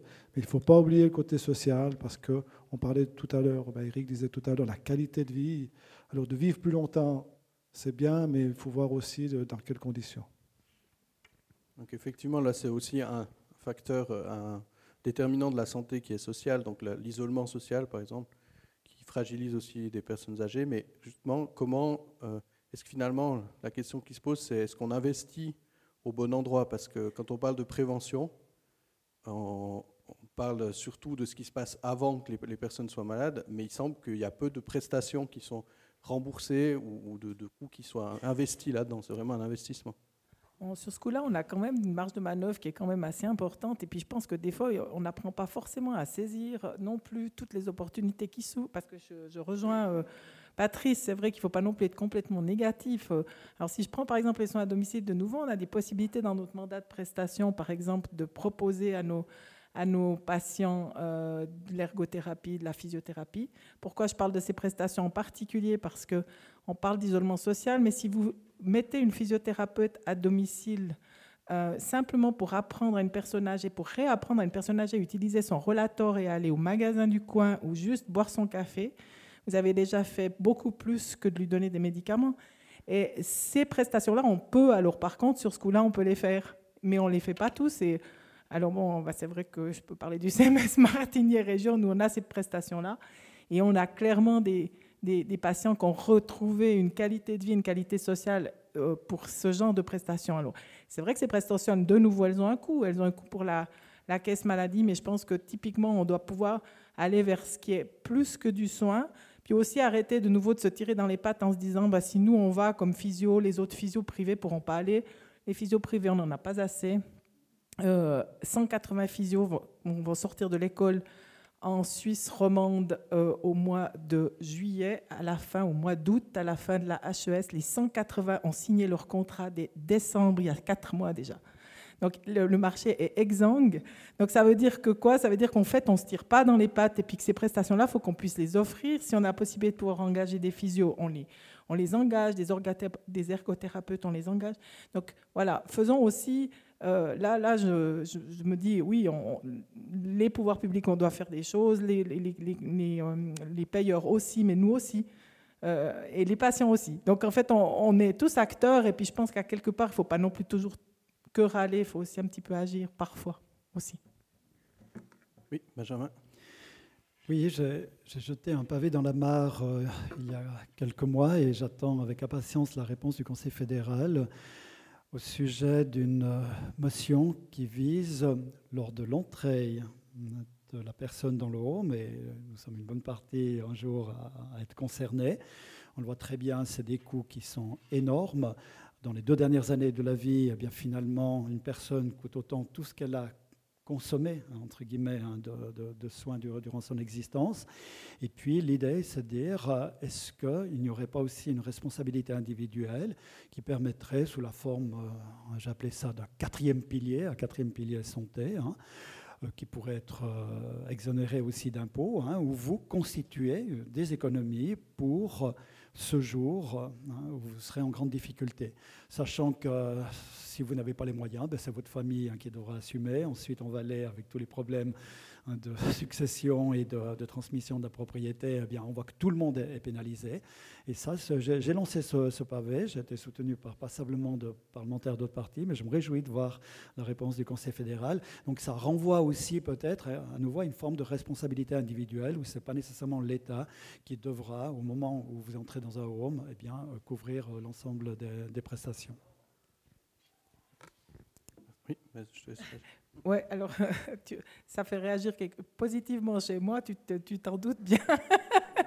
Mais par contre, c'est clair que même si le patient paye une partie de ses prestations, euh, il n'en demeure pas moins que ces prestations doivent être faites par quelqu'un, puis les quelqu'un va falloir les trouver. Donc euh, voilà, je ne sais pas si euh, j'ai tendu la bonne perche à Alexandre pour parler de la, des pénuries de personnel, peut-être, hein, Alexandre. Oui, alors c'est un des. Je pense que ça va être un, gros problème aussi. C'est un des points aussi qu'on voulait amener dans ce débat. Effectivement, on a déjà évoqué certaines choses. Euh, la pénurie du personnel, on délivre des prestations, mais qui les délivrera à l'avenir s'il manque de médecins traitants, s'il manque de personnel soignant? Donc là, on ne parle pas que d'infirmiers, on parle aussi d'aides-soignantes, de, d'ASSC, donc du monde des soins. Et euh, finalement, bah, cette pénurie, euh, moi j'ai commencé son infirmier à 12 ans, j'entendais déjà parler de pénurie, j'ai l'impression qu'elle nous suit depuis toujours. J'ai l'impression que ces effets n'ont jamais été aussi importants qu'aujourd'hui. Et euh, finalement, bah, qu'est-ce qu'on a fait et qu'est-ce qu'on doit faire maintenant pour, euh, inverser la tendance? Peut-être si le directeur de l'hôpital voulait réagir. Alors, je pense que ça peut se faire à plusieurs euh, niveaux. D'abord, comme on l'a déjà dit, c'est de mieux ajuster les moyens que l'on met à disposition en fonction des résultats et puis des réels besoins. Ça, c'est une première chose. Mais on doit aussi réfléchir au sein de, on va dire, des institutions et des professions. Pourquoi? Parce qu'on a choisi une voie qui nous a permis de faire beaucoup de choses durant le dernier siècle, c'est la voie de ce qu'on appelle le, réductionnisme, c'est-à-dire comment on, pense qu'on on sera plus efficace si on va au fond des choses. Euh, la, vérité des choses et le moyen d'action, c'est d'aller au fond des choses. Donc plus on va euh, profond jusqu'au gène, hein, en quelque sorte, et plus euh, on pense qu'on agira bien et de manière précise. Mais ça veut dire aussi qu'à chaque étape de réduction, il y a un spécialiste supplémentaire. Alors, je vous donne un exemple. Si vous prenez le cas d'une spécialité qui est la médecine interne à l'hôpital, qui avant faisait tout, hein, euh, quand vous alliez dans un hôpital régional à l'époque, euh, le patron de la médecine, ben, il faisait tout, il faisait de la cardiologie, de la néphrologie, etc. Aujourd'hui, vous avez dans chaque spécialité un médecin-chef, des médecins euh, cadres, des équipes soignantes qui sont spécialisées. Et donc, on a si on veut bien, pour faire la même chose, c'est-à-dire soigner les patients, on a démultiplié d'une manière incroyable le nombre de spécialistes.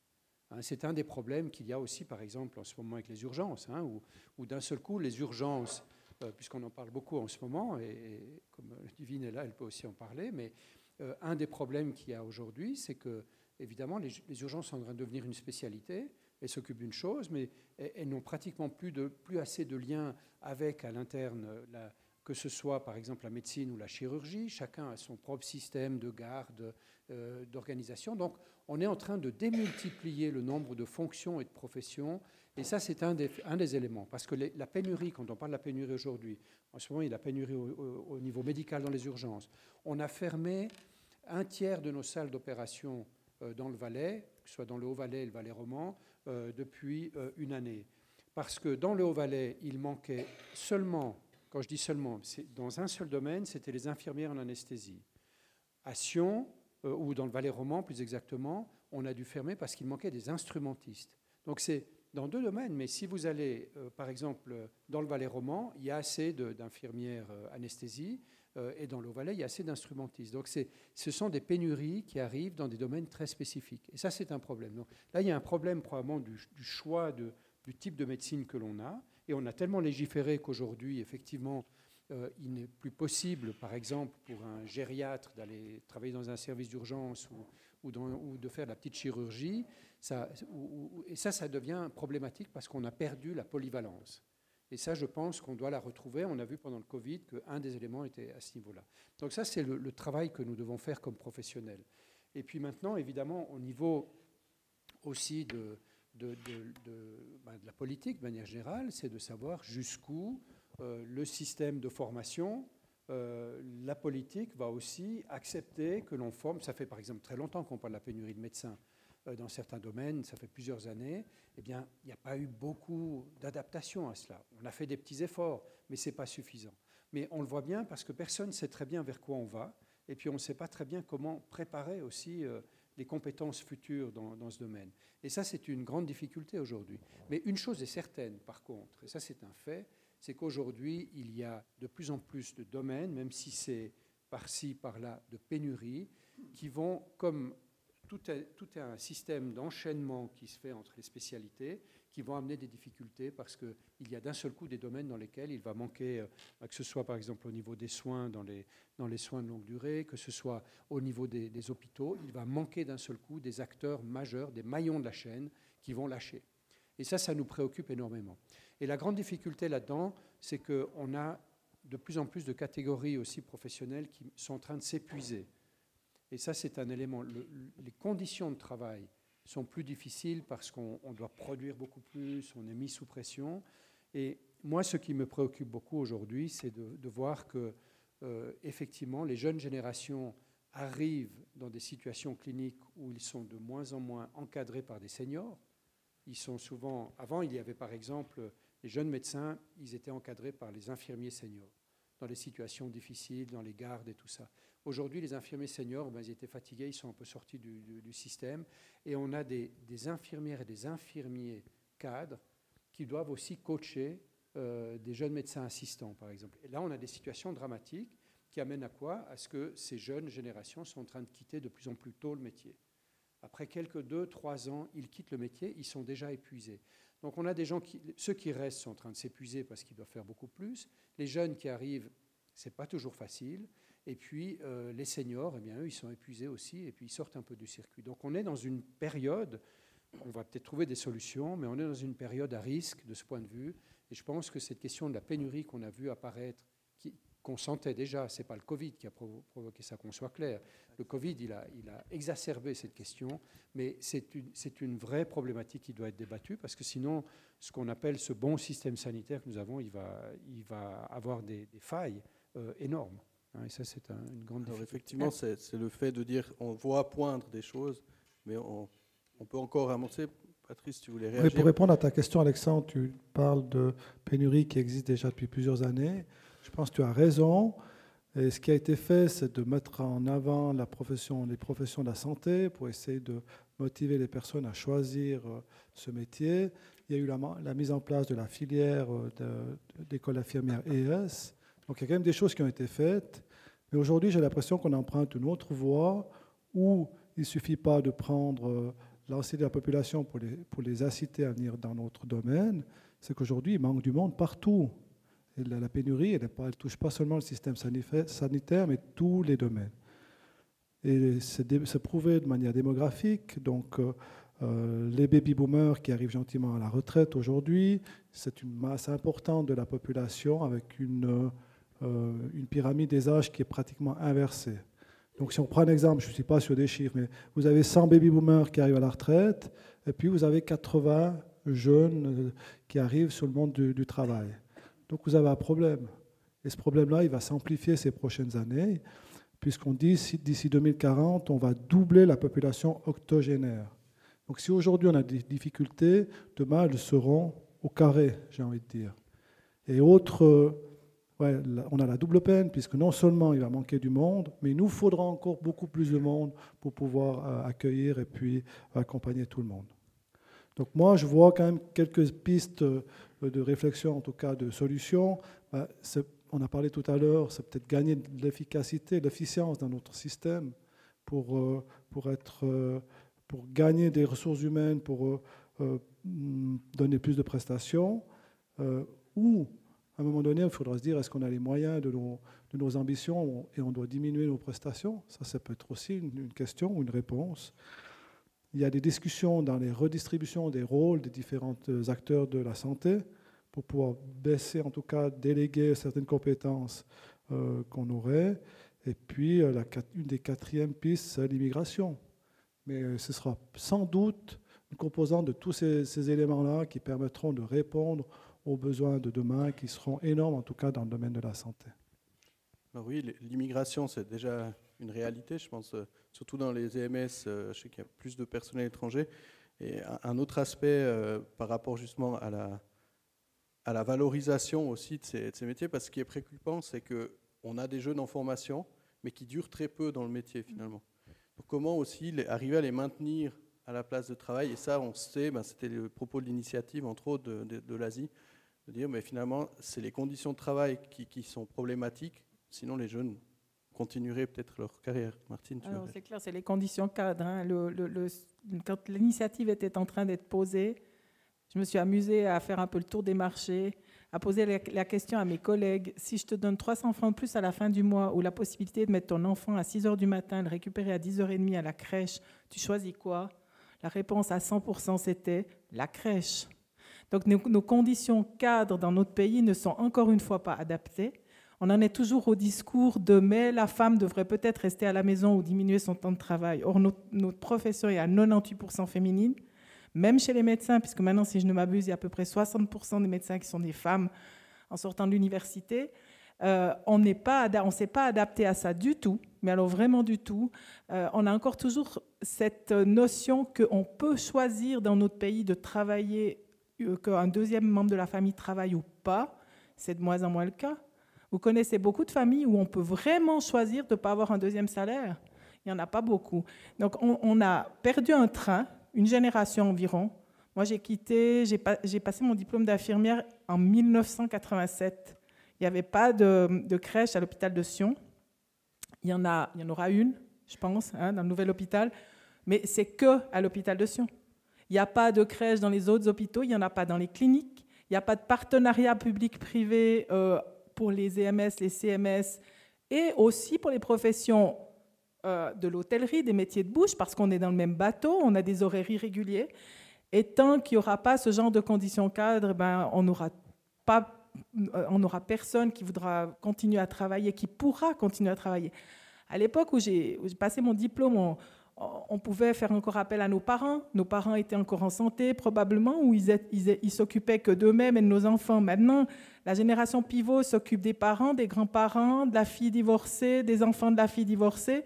Puis après tout ça, euh, eh ben, il, faut, pouvoir encore s'occuper des, des, enfants. C'est plus possible. Nos, bénévoles, nos proches aidants se sont épuisés, nos soignants se sont épuisés. Donc je pense là, on est vraiment au bout du système en termes de conditions cadres et j'insiste bien, et pas en termes de salaire. Moi, je pense que les salaires des soignants, alors des infirmiers sont très décents, des soignants reste encore à démontrer. Hein. Les aides et tout ça, c'est pas tout à fait brillant, mais enfin, euh, disons que c'est pas non plus dramatique, mais c'est vraiment un problème de conditions cadres.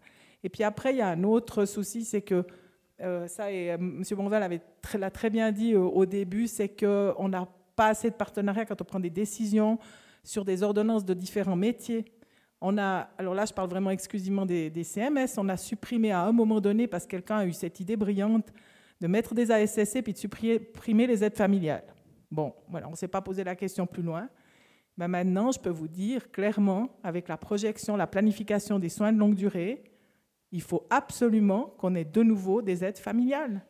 Parce que les aides familiales, elles permettaient pendant longtemps de se passer du soignant, de se passer des soins parce qu'il y avait un regard dans la situation, parce qu'il y avait une personne qui restait à domicile, qui s'occupait du ménage, qui s'occupait de, des dates de péremption, qui s'occupait d'aider à faire le dîner, qui s'occupait d'aller se promener un petit moment pendant que la personne allait faire sa sieste, etc. Et voilà, donc on, supprime des choses, on fait des choses. Alors oui, on a créé une école. Pour le moment, ça n'a pas créé de, place de, de poste de travail parce que ça a pris que des ASSC. Donc, on a mis les ASSC à l'ES, hein, donc c'est pas encore tout à fait prouver que ça a aidé en quoi que ce soit. Mais ceci étant dit, on, a, on, prend, on a pris des décisions assez rapidement, puis maintenant il va falloir une, génération pour revenir en arrière, parce qu'on a un pays très lent, très administratif, et, je pense que là vraiment c'est, là on est vraiment au bout du système. Il faut, il faut vraiment trouver une solution pour, euh, euh, pour, pour, permettre des conditions cadres. Et, encore une fois, c'est juste, c'est pas que dans notre métier. Hein. Le manque de bras, c'est partout. Alors j'aimerais rebondir sur ce que dit Martine, parce que je rejoins totalement ce qui a été dit. Je rejoins aussi le docteur euh, euh, Bonvin.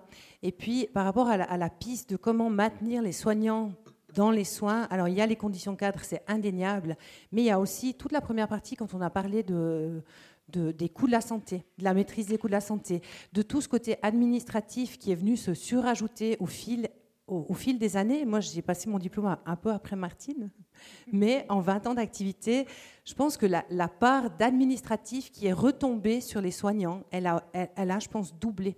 On était dans un 70% euh, de soins, 30% de soignants au, au, début des années 2000, 70% euh, de soins, pardon, 30% d'administratifs. Et là, je pense qu'on a grosso modo 40% de soins pour 60% d'administratifs.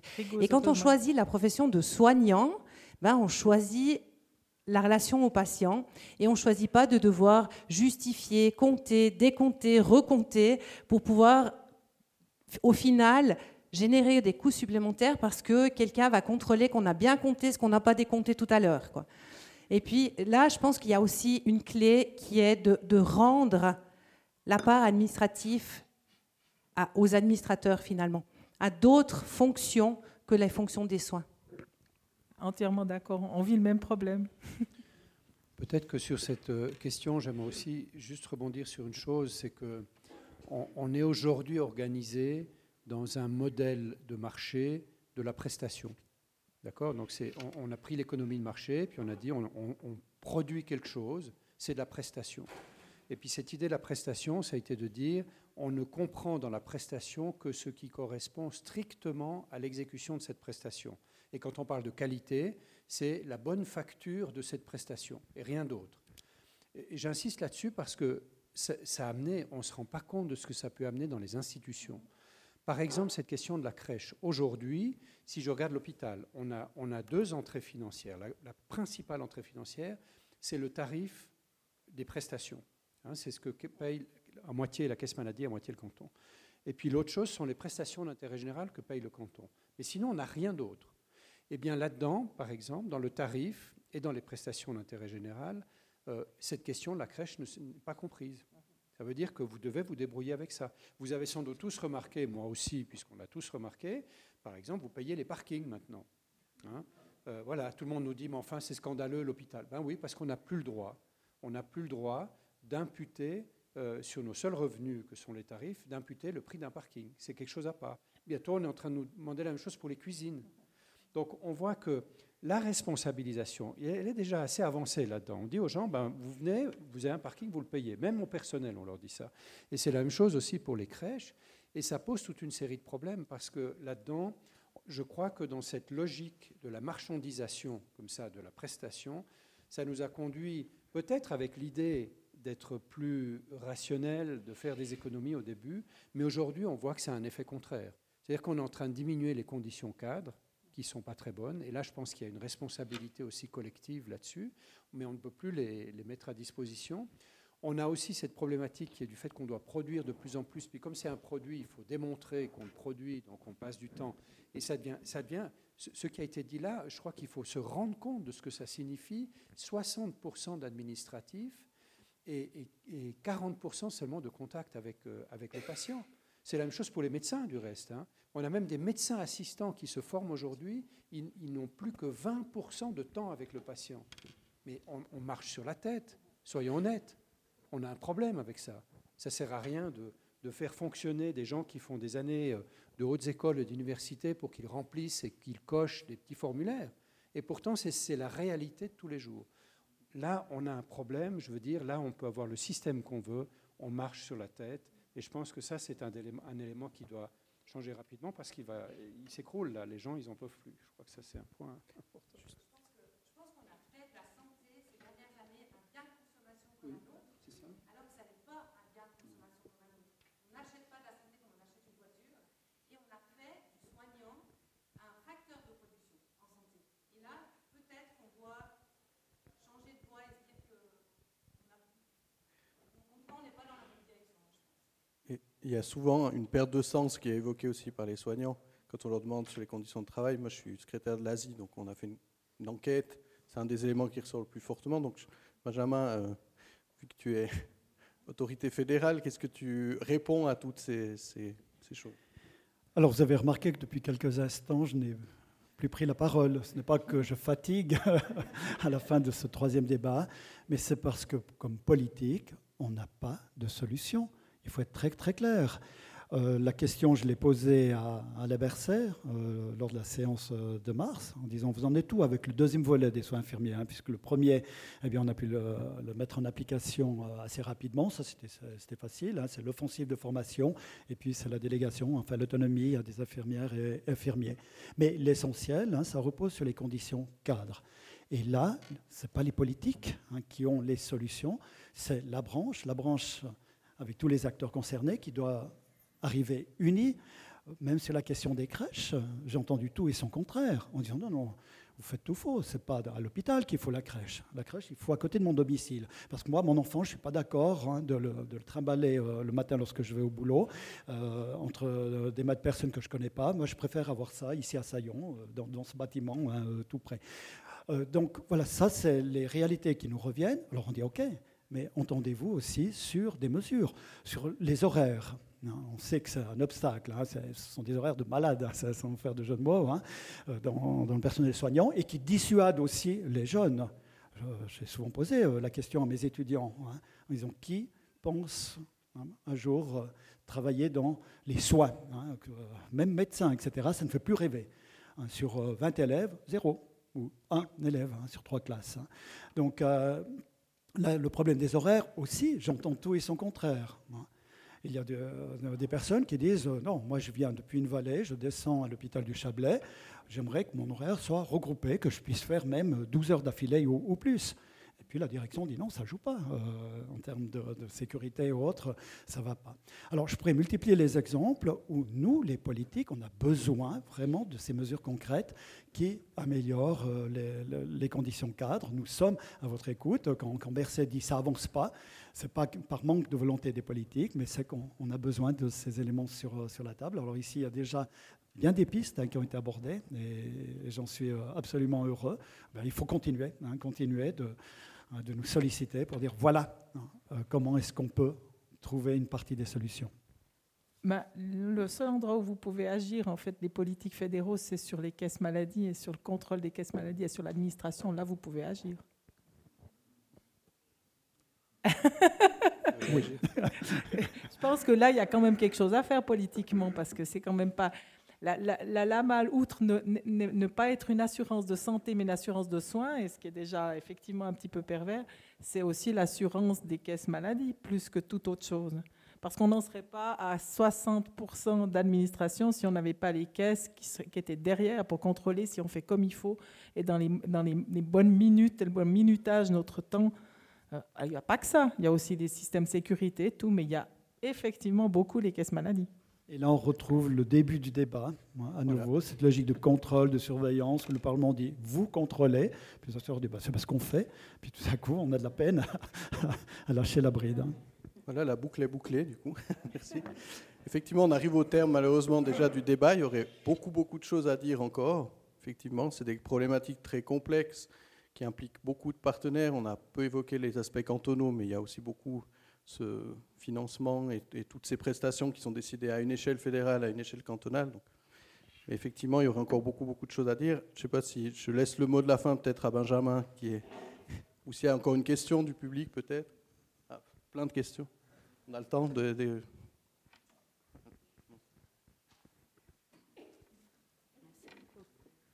Merci beaucoup. Euh, euh, je voudrais euh, juste faire une remarque. Euh, j'ai constaté un petit peu tout ce que vous avez fait. Malheureusement, je suis arrivée trop tard, mais euh, quelque chose d'important, j'estime, ce que j'aimerais beaucoup remercier tous ceux qui participent et qui essayent de faire quelque chose pour améliorer le problème parce qu'il y a des problèmes. Euh, personnellement, je remercie euh, M. Rudy Benjamin qui personnellement est allé chez les personnes pour, pour proposer son aide sans même que qui que ce soit l'avait demandé. Et je crois que votre présence ici, euh, euh professeur Bonham aussi et vous tous, c'est, euh, je crois qu'on a besoin de ça. Effectivement, il y a des problèmes et ces problèmes, on peut les résoudre qu'à un seul moyen, c'est de partager, de discuter et de faire le mieux que l'on peut. Et je crois que ça arrivera. En tout cas, merci. Merci.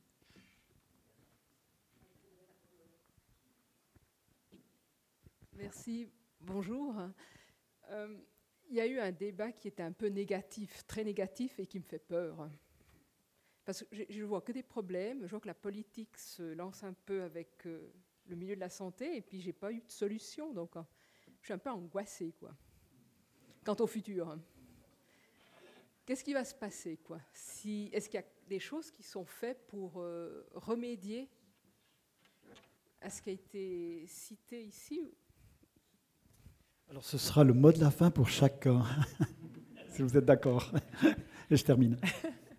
Mais oui, oui, je pense que oui, euh, on parlait de soins de longue durée parce qu'on en aura de plus en plus, mais, mais on fait tout pour que euh, les soins soient faits euh, de manière correcte et que vous ayez, enfin que nous ayons, parce que moi je vais y arriver avant vous, hein, à disposition des, soignants pour, pour, pour, nous soigner. Euh, c'est vrai que si des fois on est un petit peu négatif, c'est parce qu'on aimerait bien faire bouger les choses et puis parce qu'on a ce manque crucial de personnel, mais globalement, les gens qui y sont, ils croient encore à leur métier et puis ils ont encore très envie de faire correctement leur métier. C'est justement pour ça qu'on assiste sur le côté négatif du métier, pour qu'on puisse redonner à tous ces soignants le côté positif de leur métier. Mais à part ça, on est tous très heureux de soigner la population valaisanne et je pense qu'on va l'être encore longtemps. Voilà, moi je, pense que oui, il faut le dire, je crois qu'on est dans une situation de crise, mais la crise, ça veut aussi dire la nécessité de prendre des décisions importantes. Euh, mais pour prendre des décisions, il faut que l'on parle. Et je crois que, bien sûr, que cela préoccupe. Moi, ça me préoccupe beaucoup, comme responsable d'institution aussi, de voir tous ces enjeux, de dire comment va-t-on soigner demain, comment va-t-on payer nos infrastructures, comment va-t-on faire ceci et cela. Mais je crois que ce n'est qu'en ouvrant cette parole-là et puis en échangeant là-dessus que nous trouverons collectivement des solutions. Je crois qu'il n'y a, pas une personne quelque part qui peut prétendre avoir la solution. Par contre, elle devra se construire, comme on a dû le faire durant le Covid aussi, on a dû construire collectivement quelque chose. Donc je pense qu'il ne faut, il faut pas minimiser les choses, il ne faut pas non plus les, enjoliver, parce qu'il y a quelque temps, je me souviens pendant le Covid, on avait eu la visite euh, de la présidente euh, du Parlement fédéral et, du, du, Conseil aux États qui était là, et on leur disait, vous savez, on a des problèmes avec euh, cette LAMAL, avec tout ça, puis on nous a répondu, oh, mais vous n'allez pas rouvrir la discussion sur la LAMAL. Ça fait des années qu'on discute de ça. Puis on disait, mais quoi, comment C'est compliqué? Non, je crois qu'il faut rouvrir cette discussion. On voit bien, ça ne fonctionne pas. Il y a beaucoup de choses qui ne fonctionnent pas. Donc je pense qu'il faut l'ouvrir. Mais on est aussi dans une démocratie. On, est, ben, on a des forums comme cela qui permettent justement d'aborder les choses ensemble. Et pour, je crois que ça a été dit aussi, c'est que, c'est juste, je pense que la réalité des politiciens, ce n'est pas la même que celle des gens qui sont dans les institutions, que bah, que les personnes, les usagers des soins, comme on dit, bah, ça n'est qu'en échangeant, puis en, réfléchissant ensemble qu'il y aura des choses qui vont se dégager, je pense. C'est ça qui me paraît important. Et dans ce sens, le fait qu'aujourd'hui nous en parlions de cette manière, et parce que pendant des années, on a dit, mais non, on a, on a le meilleur système au monde. Hein, ce qu'on a. Bon, tu l'as dit aussi, et, je suis d'accord en, partie, mais, mais, en même temps, on ne peut plus se réfugier là derrière. Il y a trop de choses difficiles, et il faut, il faut ouvrir cette discussion. Puis je pense que nous sommes une population qui est assez mûre pour pouvoir le faire, et puis c'est là qu'on trouvera des solutions ensemble. Merci. Moi, je voudrais répondre à Madame en disant, ben, je pense que quelle que soit aujourd'hui notre position, qu'on soit dans un CMS, dans un hôpital, dans une pharmacie ou dans un EMS, à la base, on a tous une seule priorité, c'est de s'occuper au mieux des patients. Donc, comme si vous, vous étiez tous ces patients, et quand on parle de patients, on parle ben, de santé, pas forcément plutôt de maladie, et on était conscient que ça ne serait jamais rose. Donc, je veux dire, on sait qu'en ayant quelqu'un allé à aider à domicile, que ce soit une piqûre, une prise de tension juste quelque chose, on sait que cette personne, elle a besoin de nous, à l'hôpital, elle a besoin de nous, à la pharmacie, elle a besoin de nous. Donc je pense que nous, en tout cas, de nos côtés, et on essaie tous de trouver des solutions. Donc quel que soit le milieu de la santé d'où on vient, on sait que c'est pas rose et on n'est jamais resté sur nos lauriers à ne rien faire. On essaie, dans quel que soit le domaine, euh, bah, d'essayer de diminuer vos peurs, je dirais, parce que j'ai bien voilà.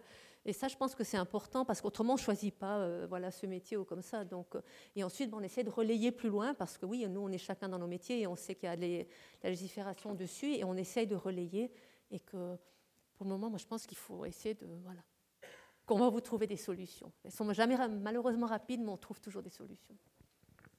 Merci. Oui, moi je reste résolument euh, optimiste, bien sûr. Hein. Euh, ça ne veut pas dire qu'il faut se cacher aussi des problèmes. Et c'est très bien, si je rejoins ce qui a été dit tout à, tout à l'heure, d'identifier les problèmes, ça permet déjà un premier pas vers leur résolution. Donc euh, oui, ce sera difficile, on va y travailler, on va mettre tout notre, tout notre cœur, toute notre énergie à l'ouvrage. Mais je voudrais juste citer l'exemple du Covid.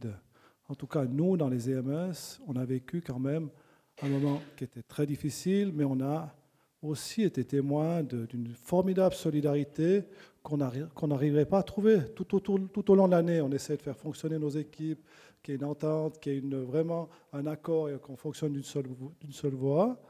Et puis là est arrivé ce moment de crise et on a eu un, retour juste extraordinaire. Et je pense que vous avez pu constater dans vos différentes institutions, c'était la même chose. On avait un objectif, on y a mis, et les employés ont dépensé euh, sans compter, se sont donné de la peine. Et puis là, on, on s'est aperçu qu'en moment de crise, on a encore des ressources insoupçonnées. Et puis je pense qu'on pourra toujours y puiser. Donc je reste résolument optimiste. Merci.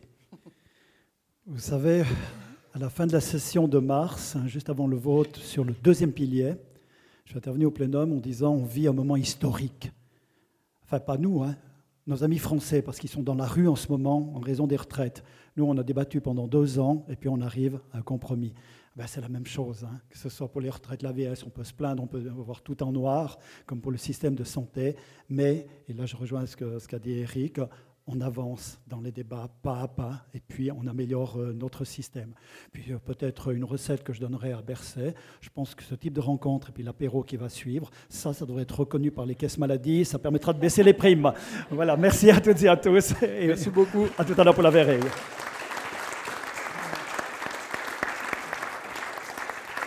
merci à tous les intervenants encore. Et puis je laisse euh, Claude. Alors, je suis chargé de décréter le quart d'heure de pause qui me semble indispensable, bien sûr en, vous exprimant toute ma gratitude et en étant de ce côté-ci, enfin en étant d'aucun côté, euh, j'ai pu voir que des regards fixes, fascinés, captés. Donc, euh, je suis très heureux que ce soit passé ainsi. Et on reprend dans un quart d'heure avec un autre sujet encore plus électrisant.